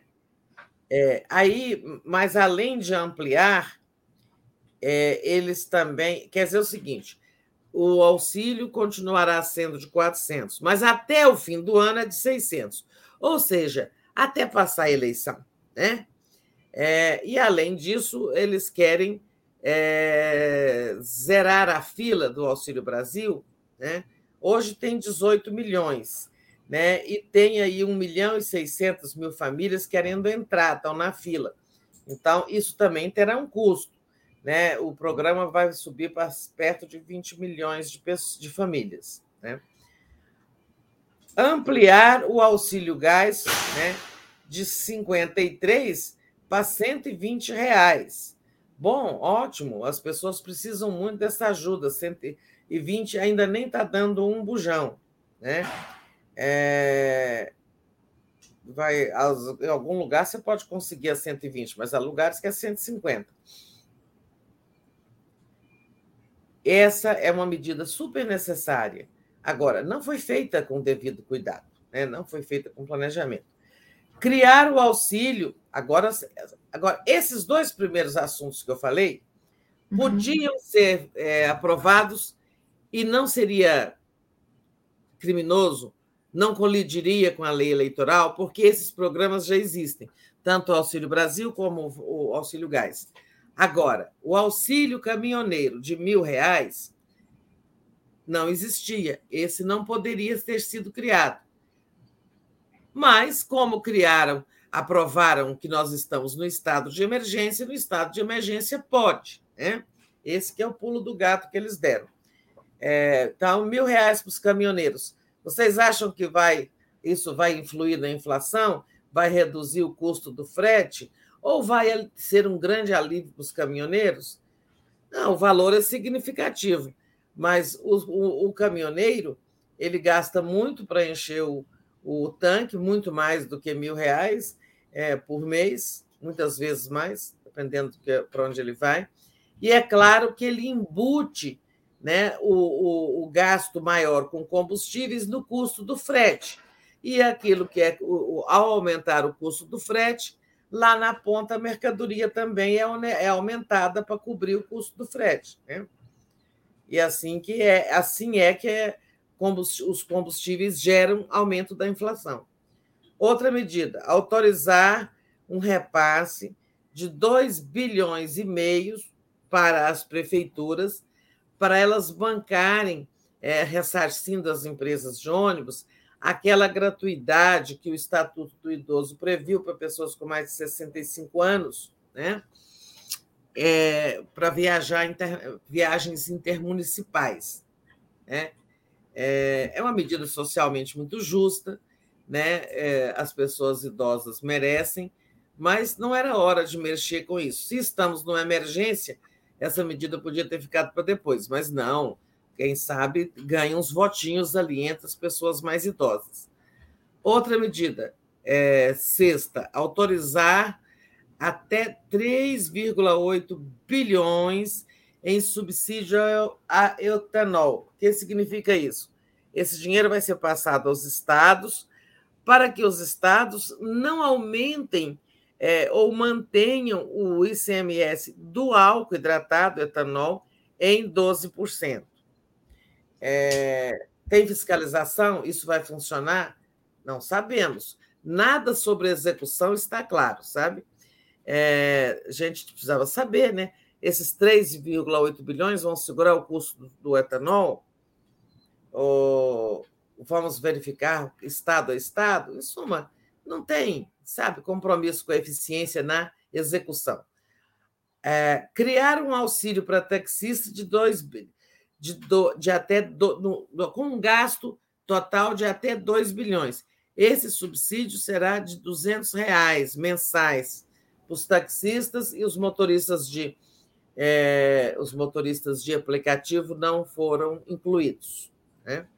o que já falta uma isonomia aí, porque todos são trabalhadores de transporte do mesmo jeito. E, aliás, sofrem muito mais os motoristas de aplicativos com o custo do combustível, são muito mal remunerados.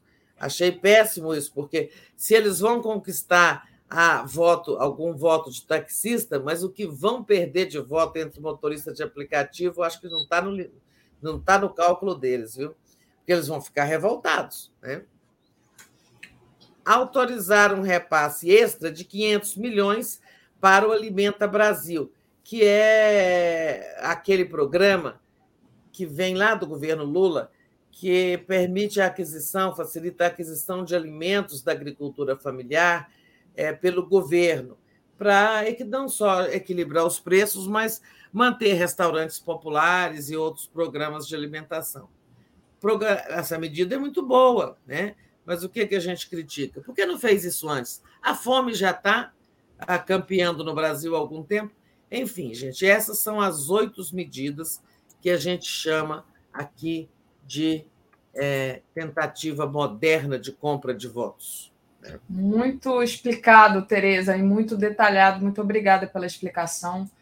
É, é exatamente isso que você fala, né? É, já estava todo mundo morrendo de fome antes, né? Agora é realmente compra de votos. Ah, o Cláudio Kazuca enviou aqui um super sticker para a gente, como sempre está fazendo isso todo dia. Obrigada, Cláudio.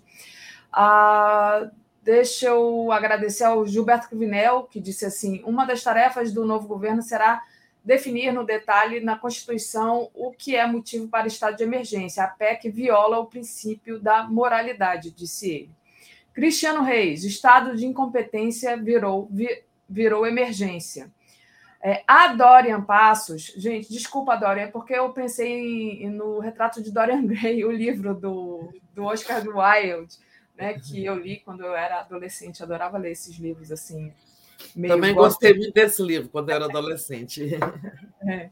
Então, eu, por isso que eu falei o Dória, mas eu fiquei na dúvida. Então, é a Dorian Passos diz: Tereza, você é demais, obrigada pela detalhada explicação. Ah, que bom. É, eu acho que é bom a gente sempre saber, até para a gente discutir aí na rua, saber, né? Exatamente.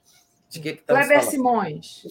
É, se a oposição recorrer ao Supremo, vai dar munição para o psicopata dizer que aquela corte mais uma vez está boicotando o desgoverno dele. É verdade. E a Tereza. Como é que vão, né, Daphne? A oposição votou em peso a favor. É, sabe? Porque você imagina um cara votar contra o aumento do Vale Gás. Aí, quando ele for, ele for fazer campanha, vão dizer que você votou contra, né? É difícil, a gente tem que ter, entender a situação. Agora, como é que o parlamentar, como é que um senador da oposição que votou a favor da, da PEC vai no, vai no Supremo contestar. Não, não vai. Agora, lembrando que a oposição tomou duas providências, negociou duas mudanças bom. O governo não vai poder bater bumbo fazendo publicidade dessas medidas e não vai publicidade nos meios de comunicação, né? E não vai poder inventar coisitas novas dentro do estado de emergência. Isso, porque estava é com a porteira aberta. Né? Isso é muito importante. A Dorian diz que o nome dela vem do livro mesmo. É porque o personagem Dorian Gray no livro é um personagem masculino. Mas. Até a Tereza... eu posso brincar com uma pessoa, um homem. Quando eu vejo um homem da minha geração que não envelheceu, eu gosto de brincar. Ah, você é um Dorian Gray. É, fez facto ali, né? Com... Bom, enfim, vamos, vamos é, adiantar aqui. A Tereza Domingos diz: mesmo ciente de quem usa a pobreza como meio, peguem tudo que tem direito e votem na chapa Lula-Alckmin para garantir os direitos permanentes. A, a Tereza Domingos vai assim: é isso, tem que pegar o dinheiro e depois garantir, porque vai acabar, né, Tereza? Isso é só agora para a época da é, Tudo 31 de dezembro, gente. É. Enfim. A Lúcia Simões está agradecendo também pelas informações e análises. Tereza, hoje a gente acabou de se atrasando aqui um pouquinho com o David, E a gente tem muita coisa para falar, É, mas eu temos que queria. correr um pouco, vamos correr. Essa parte É. aí gastou muito tempo, mas agora a gente Deixa corre mais. Deixa eu pedir para você fazer um comentário, nem que seja rápido, porque tem uma notícia que não estava na nossa pré-pauta, que é essa ameaça do Braga Neto, o vice do Bolsonaro, né? Ah, é verdade. Eu acho importante você falar disso, né? Ele falou, né? Foi na última sexta-feira, foi no dia 24, ou seja, tem uma semana, e foi. Apareceu isso através da coluna da Malu Gaspar no Globo. Segundo a Malu Gaspar, o Braga Neto falou, diz que se não se não atenderem às exigências do Bolsonaro, é, ele vai, eles vão cancelar a eleição, né? Qual é a autoridade que o Braga Neto tem para falar isso? E alguém já tinha aqui nos comentários perguntando assim: como é que não dão voz de prisão para esse cara? Ele pode ficar falando essas coisas, Tereza? Pois é, isso foi na véspera do fim de semana em que o Bolsonaro anunciou o nome dele, Braga Neto, como vice, né? Ele foi lá, se reuniu com os empresários, a Malu deve ter colhido essa informação com algum empresário que estava na plateia, e disse um absurdo desse, né? ameaçando a, a, a, democracia, né? porque quem fala em cancelamento de eleições, a Constituição prevê as eleições regulares, o seu e o calendário deriva da Constituição. É, isso aí é uma ameaça de golpe, né, gente? Ele precisa. Esse sim. Hoje alguém tem que entrar com uma coisa, uma ação contra o Braga Neto, tá? Lá naquele inquérito do ministro Alexandre de Moraes, que, por sinal, ontem, né, não é necessário dizer, mas disse, né, com todas as letras, quem ganhar vai tomar posse, ainda que haja gritaria. Né? E também nós vimos ontem Flávio Bolsonaro dizendo que, ah, sim, pode ter causa eleitoral, mas aí eles não podem controlar, né? ou seja, estimulando. Façam o caos porque nós estimulando a, a, a, o gado lá, porque nós não vamos reprimir, né? Confusão eleitoral. Nós vamos ter momentos difíceis. Agora, o Braga Neto, sim, isso aí foi uma ameaça explícita ao, ao, calendário eleitoral, à realização das eleições, logo uma ameaça à democracia. Acho que essa aí tem que entrar rapidamente como ação contra ele. Exato, exato. E, Tereza, e aí e... também tem que ter uma chuva de críticas e protestos aí de todas as forças políticas democráticas e ação judicial. Porque nós devemos mostrar que agimos dentro da lei, né? Ninguém vai jogar pedra nele, ovo podre, não. Ele, nós defendemos o primado da lei. Ele tem que responder na justiça. Exato. É, eles vão ali tem avançando. responder e, se pudesse, ficar logo incriminado para ficar logo inviabilizado como candidato. Mas como não dá tempo de tudo isso. Exatamente.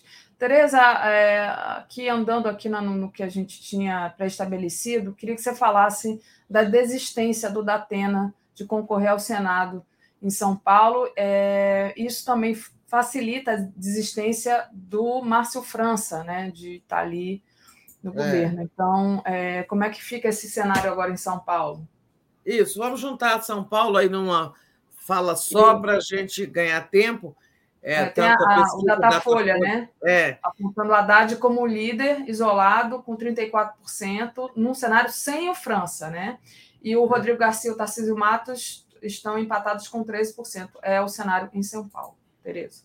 Então, olha só, gente. É, primeiro houve é, todo um noticiário prévio, inclusive aqui, que comentamos, sobre o Márcio França, depois de uma conversa com Lula, está realmente caminhando para a sua para desistir do, da disputa pelo governo e tornar-se candidato ao Senado, unificando ali a chapa Lula-Temer, né? porque ele é do PSB, assim como o, o gente Lula Temer, perdão, hein? Lula, Lula é, que coisa absurda que eu falei. É o alemão. O alemão pega a gente de vez em quando. Aí eu.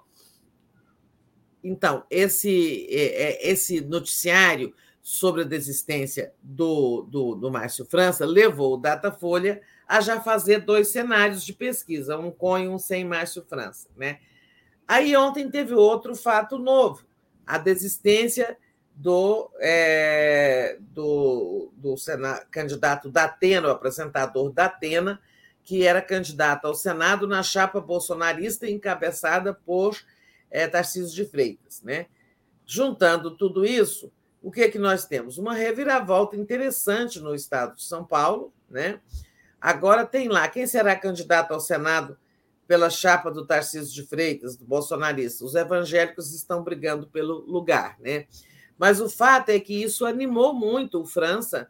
Né? Ele ainda não ele ainda não anunciou, deve anunciar nesse fim de semana a desistência do governo e se tornar candidato ao Senado, porque agora ele é o candidato mais forte ao Senado. Né?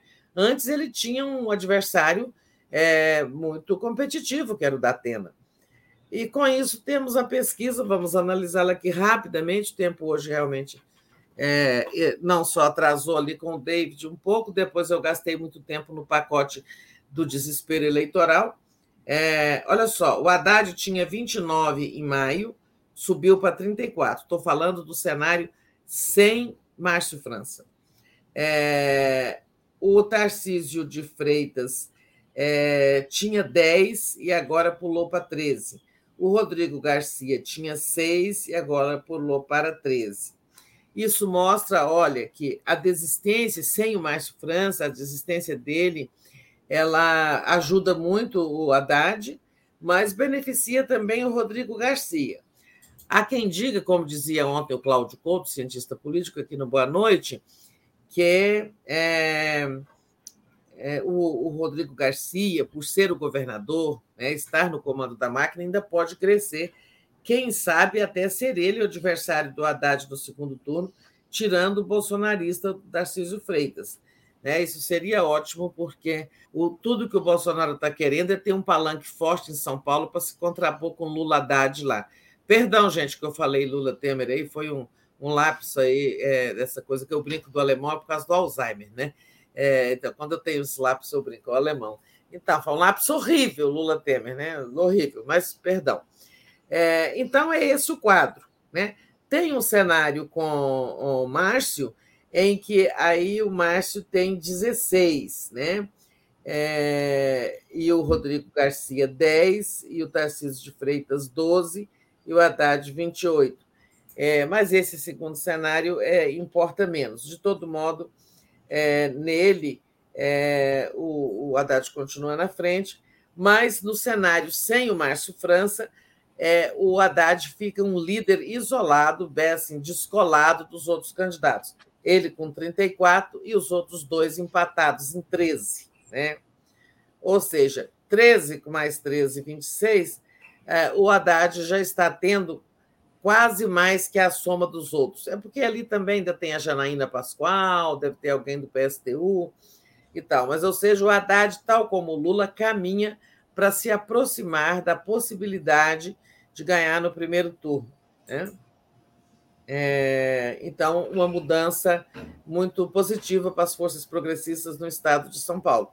Mas ninguém tem nada a celebrar ainda, todo mundo tem que persistir, né, lá no, cada um no seu trabalho, no que faz, é, para que a gente tenha mudanças em São Paulo e no Brasil. Muito bom, Tereza. O Nilo Alves diz: o STF deve começar a tomar medidas, mesmo que duras, contra golpistas e suas manifestações. Ou haja agora, ou passará por covarde, diz o, o Nilo aqui, né? E então não esqueçam de, deixar a, o like aí para gente. O Daniel Miage está é, aqui dizendo para a gente nunca desejar o Temer como vice, Rio aqui da, do lápis da é, Tereza. Um horror, um horror. A Luciana Zero, nossa querida, é, disse: Bom dia, amigas, aqui esperando por bons tempos. Abraço, todos nós, né, Luciana? Elizabeth Oliveira, quem deu a, o Brasil para esse general? E a Maria Alice Braga, quando estou sem tempo, é, priorizo assistir você, Tereza. Competência e calma para não nos estressar com as notícias horrorosas que temos todos os dias. É, é difícil não se estressar, mas acho que a Tereza traz com calma e tranquilidade, então fica mais fácil mesmo.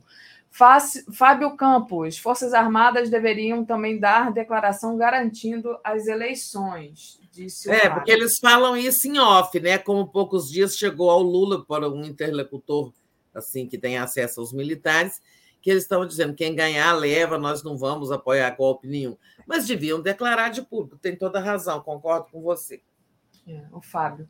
Tereza, queria trazer agora, né, se de um lado ali eles estão tentando é, é, mitigar a questão da economia, né, que era uma questão que pegava muito contra o governo Bolsonaro, é, tem a questão da corrupção, né? Agora acabou o discurso do governo, que é o governo sem corrupção. Tem uma reportagem da UOL que mostrou a Codevasf, dominada pelo Centrão, é, e é, também a privilegiada construtora Engeforte, contratada com preços até 80% mais caros que o mercado.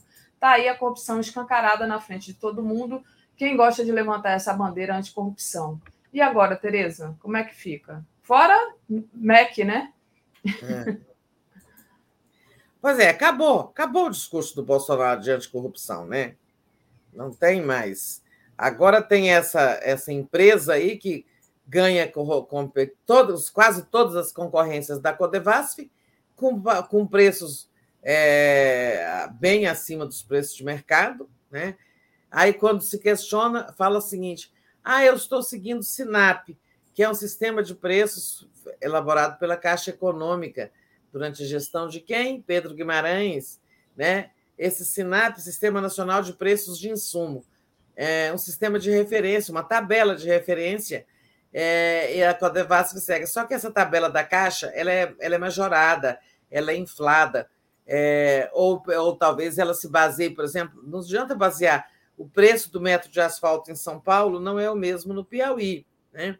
Então, tudo tem diferença é, tem que fazer licitação e tomada de preço com base no preço local. Né? Aí você vê na, na matéria do UOL aqueles absurdos, o preço do, do asfalto é, no, no, Tocantins, no, no, Piauí, saindo muito mais caro, do, quase o dobro do preço no Tocantins, que é um estado vizinho que faz fronteira ali. Né? É, mas acabou. O Bolsonaro, inclusive, já deram os próprios aliados dele lá, os auxiliares de campanha, já disseram que é, olha, não fale mais que não tem corrupção no seu governo, que fica feio. Mentira é feio, vão te botar nariz de Pinóquio. Muito bom. Paula Breves diz assim: Bom dia, queridas. Vejo vocês na posse do Lula. Ah, comentário cá, da Paula. Ótimo comentário. É, Tereza, é, queria que você falasse agora sobre um pouco sobre a Caixa. Né? A Caixa vai contratar a auditoria independente para saber quem foi conivente com assédio sexual do Pedro de Guimarães, porque está mais do que provado que tinha ali assessores, pessoas próximas a eles, funcionários, que dava cobertura para o tipo de comportamento dele, né, Tereza?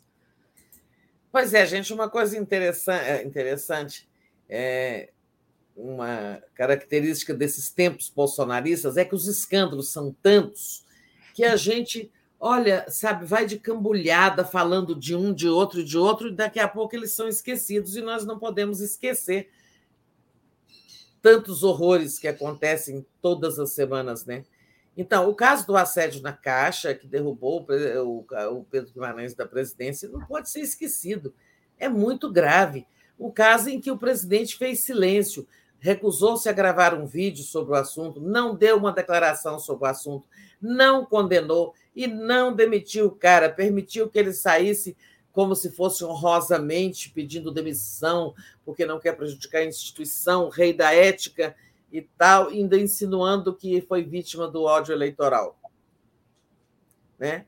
Agora, a Caixa é, tá, tem uma nova presidente, que é um auxiliar do, do Pedro Paulo Guedes, e o conselho que e ela determinou a apuração interna, essa nova presidente ali é, criou uma comissão é, para apurar realmente como foi o caso de, de, de assédio sexual é, protagonizado pelo próprio presidente da instituição e tal, mas o conselho de administração que é o órgão máximo de qualquer empresa estatal, né, que está acima da diretoria, assim como lá na Petrobras, em qualquer outra empresa estatal, é, a, a, a, o Conselho fez o seguinte: determinou a contratação de uma auditoria interna, porque ele acha que essas investigações internas, auditoria externa, porque não confia ele o conselho acha que muita gente acobertou né, o, o Pedro Guimarães, então não vão apurar direito. De forma que nós vamos, é, eu achei essa providência muito boa, nós vamos ter uma empresa de fora auditando ali como foi, é, como aconteceram esses casos de assédio, quem, quais foram as autoridades internas coniventes, membros da diretoria, porque todo mundo via o Pedro Guimarães pegando nas pessoas, bulinando, cochichando no ouvido, tentando agarrar essas coisas todas horríveis.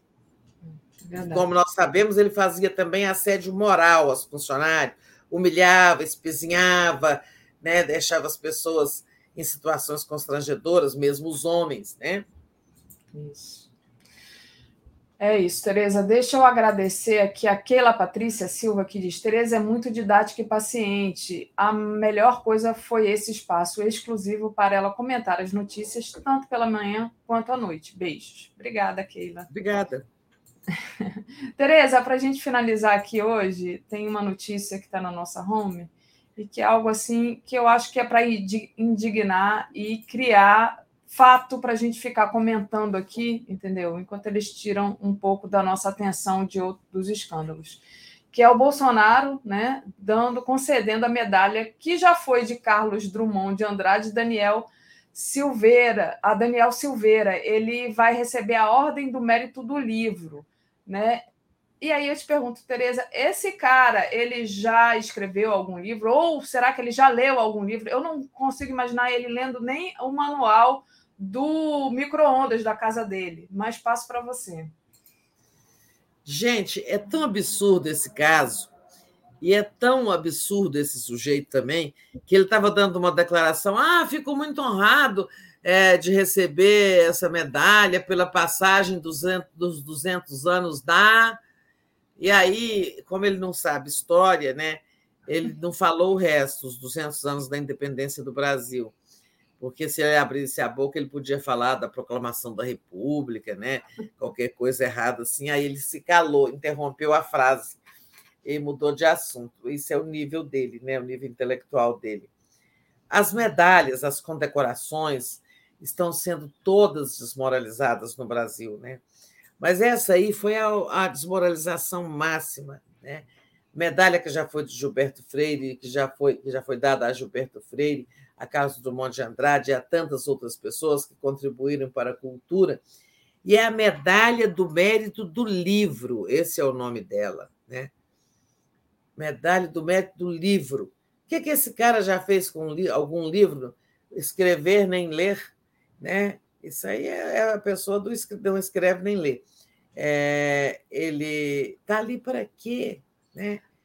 Continua deputado, é, foi agraciado com um perdão pelo Bolsonaro, depois de ser condenado né, há quase nove anos pelo Supremo, por crimes cometidos contra a democracia, por fake news e tudo mais. Então, olha, é, eu acho que. Eu não, eu não sou pelo revanchismo, não, mas essas, essas, esses agraciamentos precisam ser cancelados, desmoralizam a condecoração. Amanhã você convida um grande é, um intelectual, aí, uma pessoa relacionada ao livro, para receber essa medalha. Ele fala assim: não, não vou receber uma medalha que já foi dada a Daniel Silveira. Né? Não, e essa medalha é concedida pela Biblioteca Nacional, Tereza. Eu fico me perguntando, será que esse cara já entrou na Biblioteca Nacional? Eu tinha vontade de pesquisar isso, entendeu? É. Será que ele algum dia entrou na Biblioteca Nacional? Foi lá ler alguma coisa, pesquisar alguma coisa? Penso que não. Dada pela biblioteca e com o nome de ordem do mérito do livro. O que, é que ele tem com o livro, gente? Não tem nada. nada. Nem o livro de páginas amarelas que antigamente existia, a lista telefônica, que hoje nem esse ele pode manusear, porque a gente não usa mais lista telefônica. É, Tereza, é duro, né? É duro. O Fábio Campos diz: quem tem que passar a faixa para o Lula é a querida Dilma. Aí seria um sonho para a gente, né? Ver a Dilma passando a faixa para o Lula, mas é, acho que não, não vai dar para a gente realizar esse sonho, não. Mas a, a, imagem é boa, viu, Fábio? Tereza, Olha só, deixa Daphne, eu. Eu tinha estava dizendo ontem aqui que eu falei, não sei se foi aqui no Boa Noite que eu falei, tenho certeza de que ocorrem com muita frequência neste governo casos de assédio em outros órgãos do governo federal. Eles não estão vindo à tona, porque são todos da mesma laia do Pedro Guimarães. Né? Agora uma, o Globo está noticiando. É, assédio sexual, com 214 casos este ano, o governo tem uma denúncia por dia em Nossa. órgãos federais. Tá? Nossa. É uma infestação. É verdade, é uma infestação mesmo. E, e agora vai, vai, como diz o Bolsonaro, vai pipocar, né? Vai é, ter muito caso vai pipocar. Muita coisa. E é sempre assim, né? Igual o Bitu, né? Uma conta, outra conta. Antes fica todo mundo com medo ou com vergonha.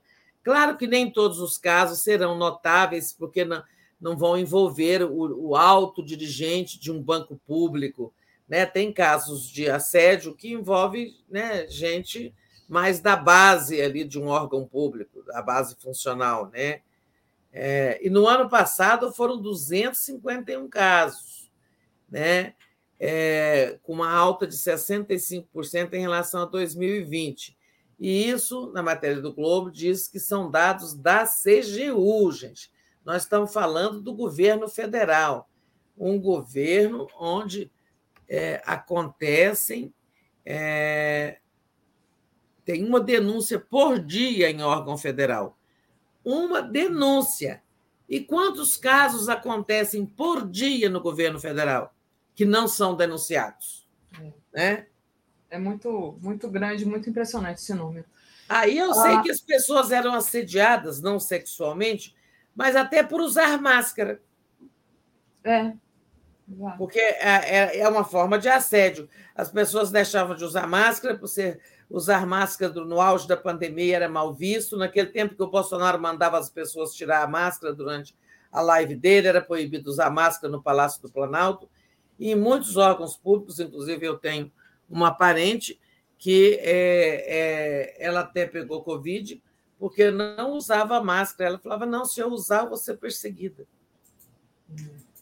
É o governo do, do assédio da perseguição. A Eliette ele mandou aqui uma boa. Ele só leu o rótulo do Whey Protein, que é aquele é, suplemento que esses caras fortões Os atletas, tomam. né? Os saradões. É. É. Os saradões tomam. E a, tem uma mensagem aqui da Juliana, eu acho. Peraí, deixa eu pegar aqui direitinho. É, a Juliana diz: as medalhas deverão ser caçadas e todas de uma vez, que é para deixar bem clara a lista das desonrarias do período Bolossauro. E o Fábio Campos disse: o livro do Daniel Silveira é Eu Me Livro da Prisão.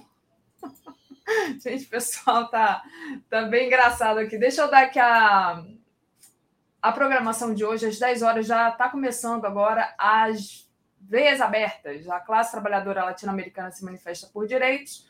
11 horas, Super Giro das 11, sem França Haddad dispara. 13 horas, não percam, hein? Programa de travesti com a minha amiga Sari Ork. Às 14 horas, Tríptico 247, tenho sempre dificuldade de falar esse nome. 15 horas, Vicente Carelli, a sociedade brasileira se revela no tratamento que reserva aos índios. 16 horas tem Léo ao quadrado, hoje em horário diferente. 17 horas, a semana no mundo. OTAN, cúpula da guerra contra o mundo multipolar, então, a novo horário da semana no mundo. 18h30, Boa Noite 247. Às 21 horas tem uma aula de encerramento, reflexões sobre o curso e os próximos passos. Às 22 horas, o dia em 20 minutos, e às 23 horas, a live do Conte. Com isso, eu agradeço aqui a Tereza Cruvinel e me despeço dessa semana. E Tereza volta à noite, né, Tereza? Isso, gente. Bom final de semana a todos e todas, tá? Até, até para você também, Daphne. E eu ainda volto mais um pouquinho à noite. Beijo.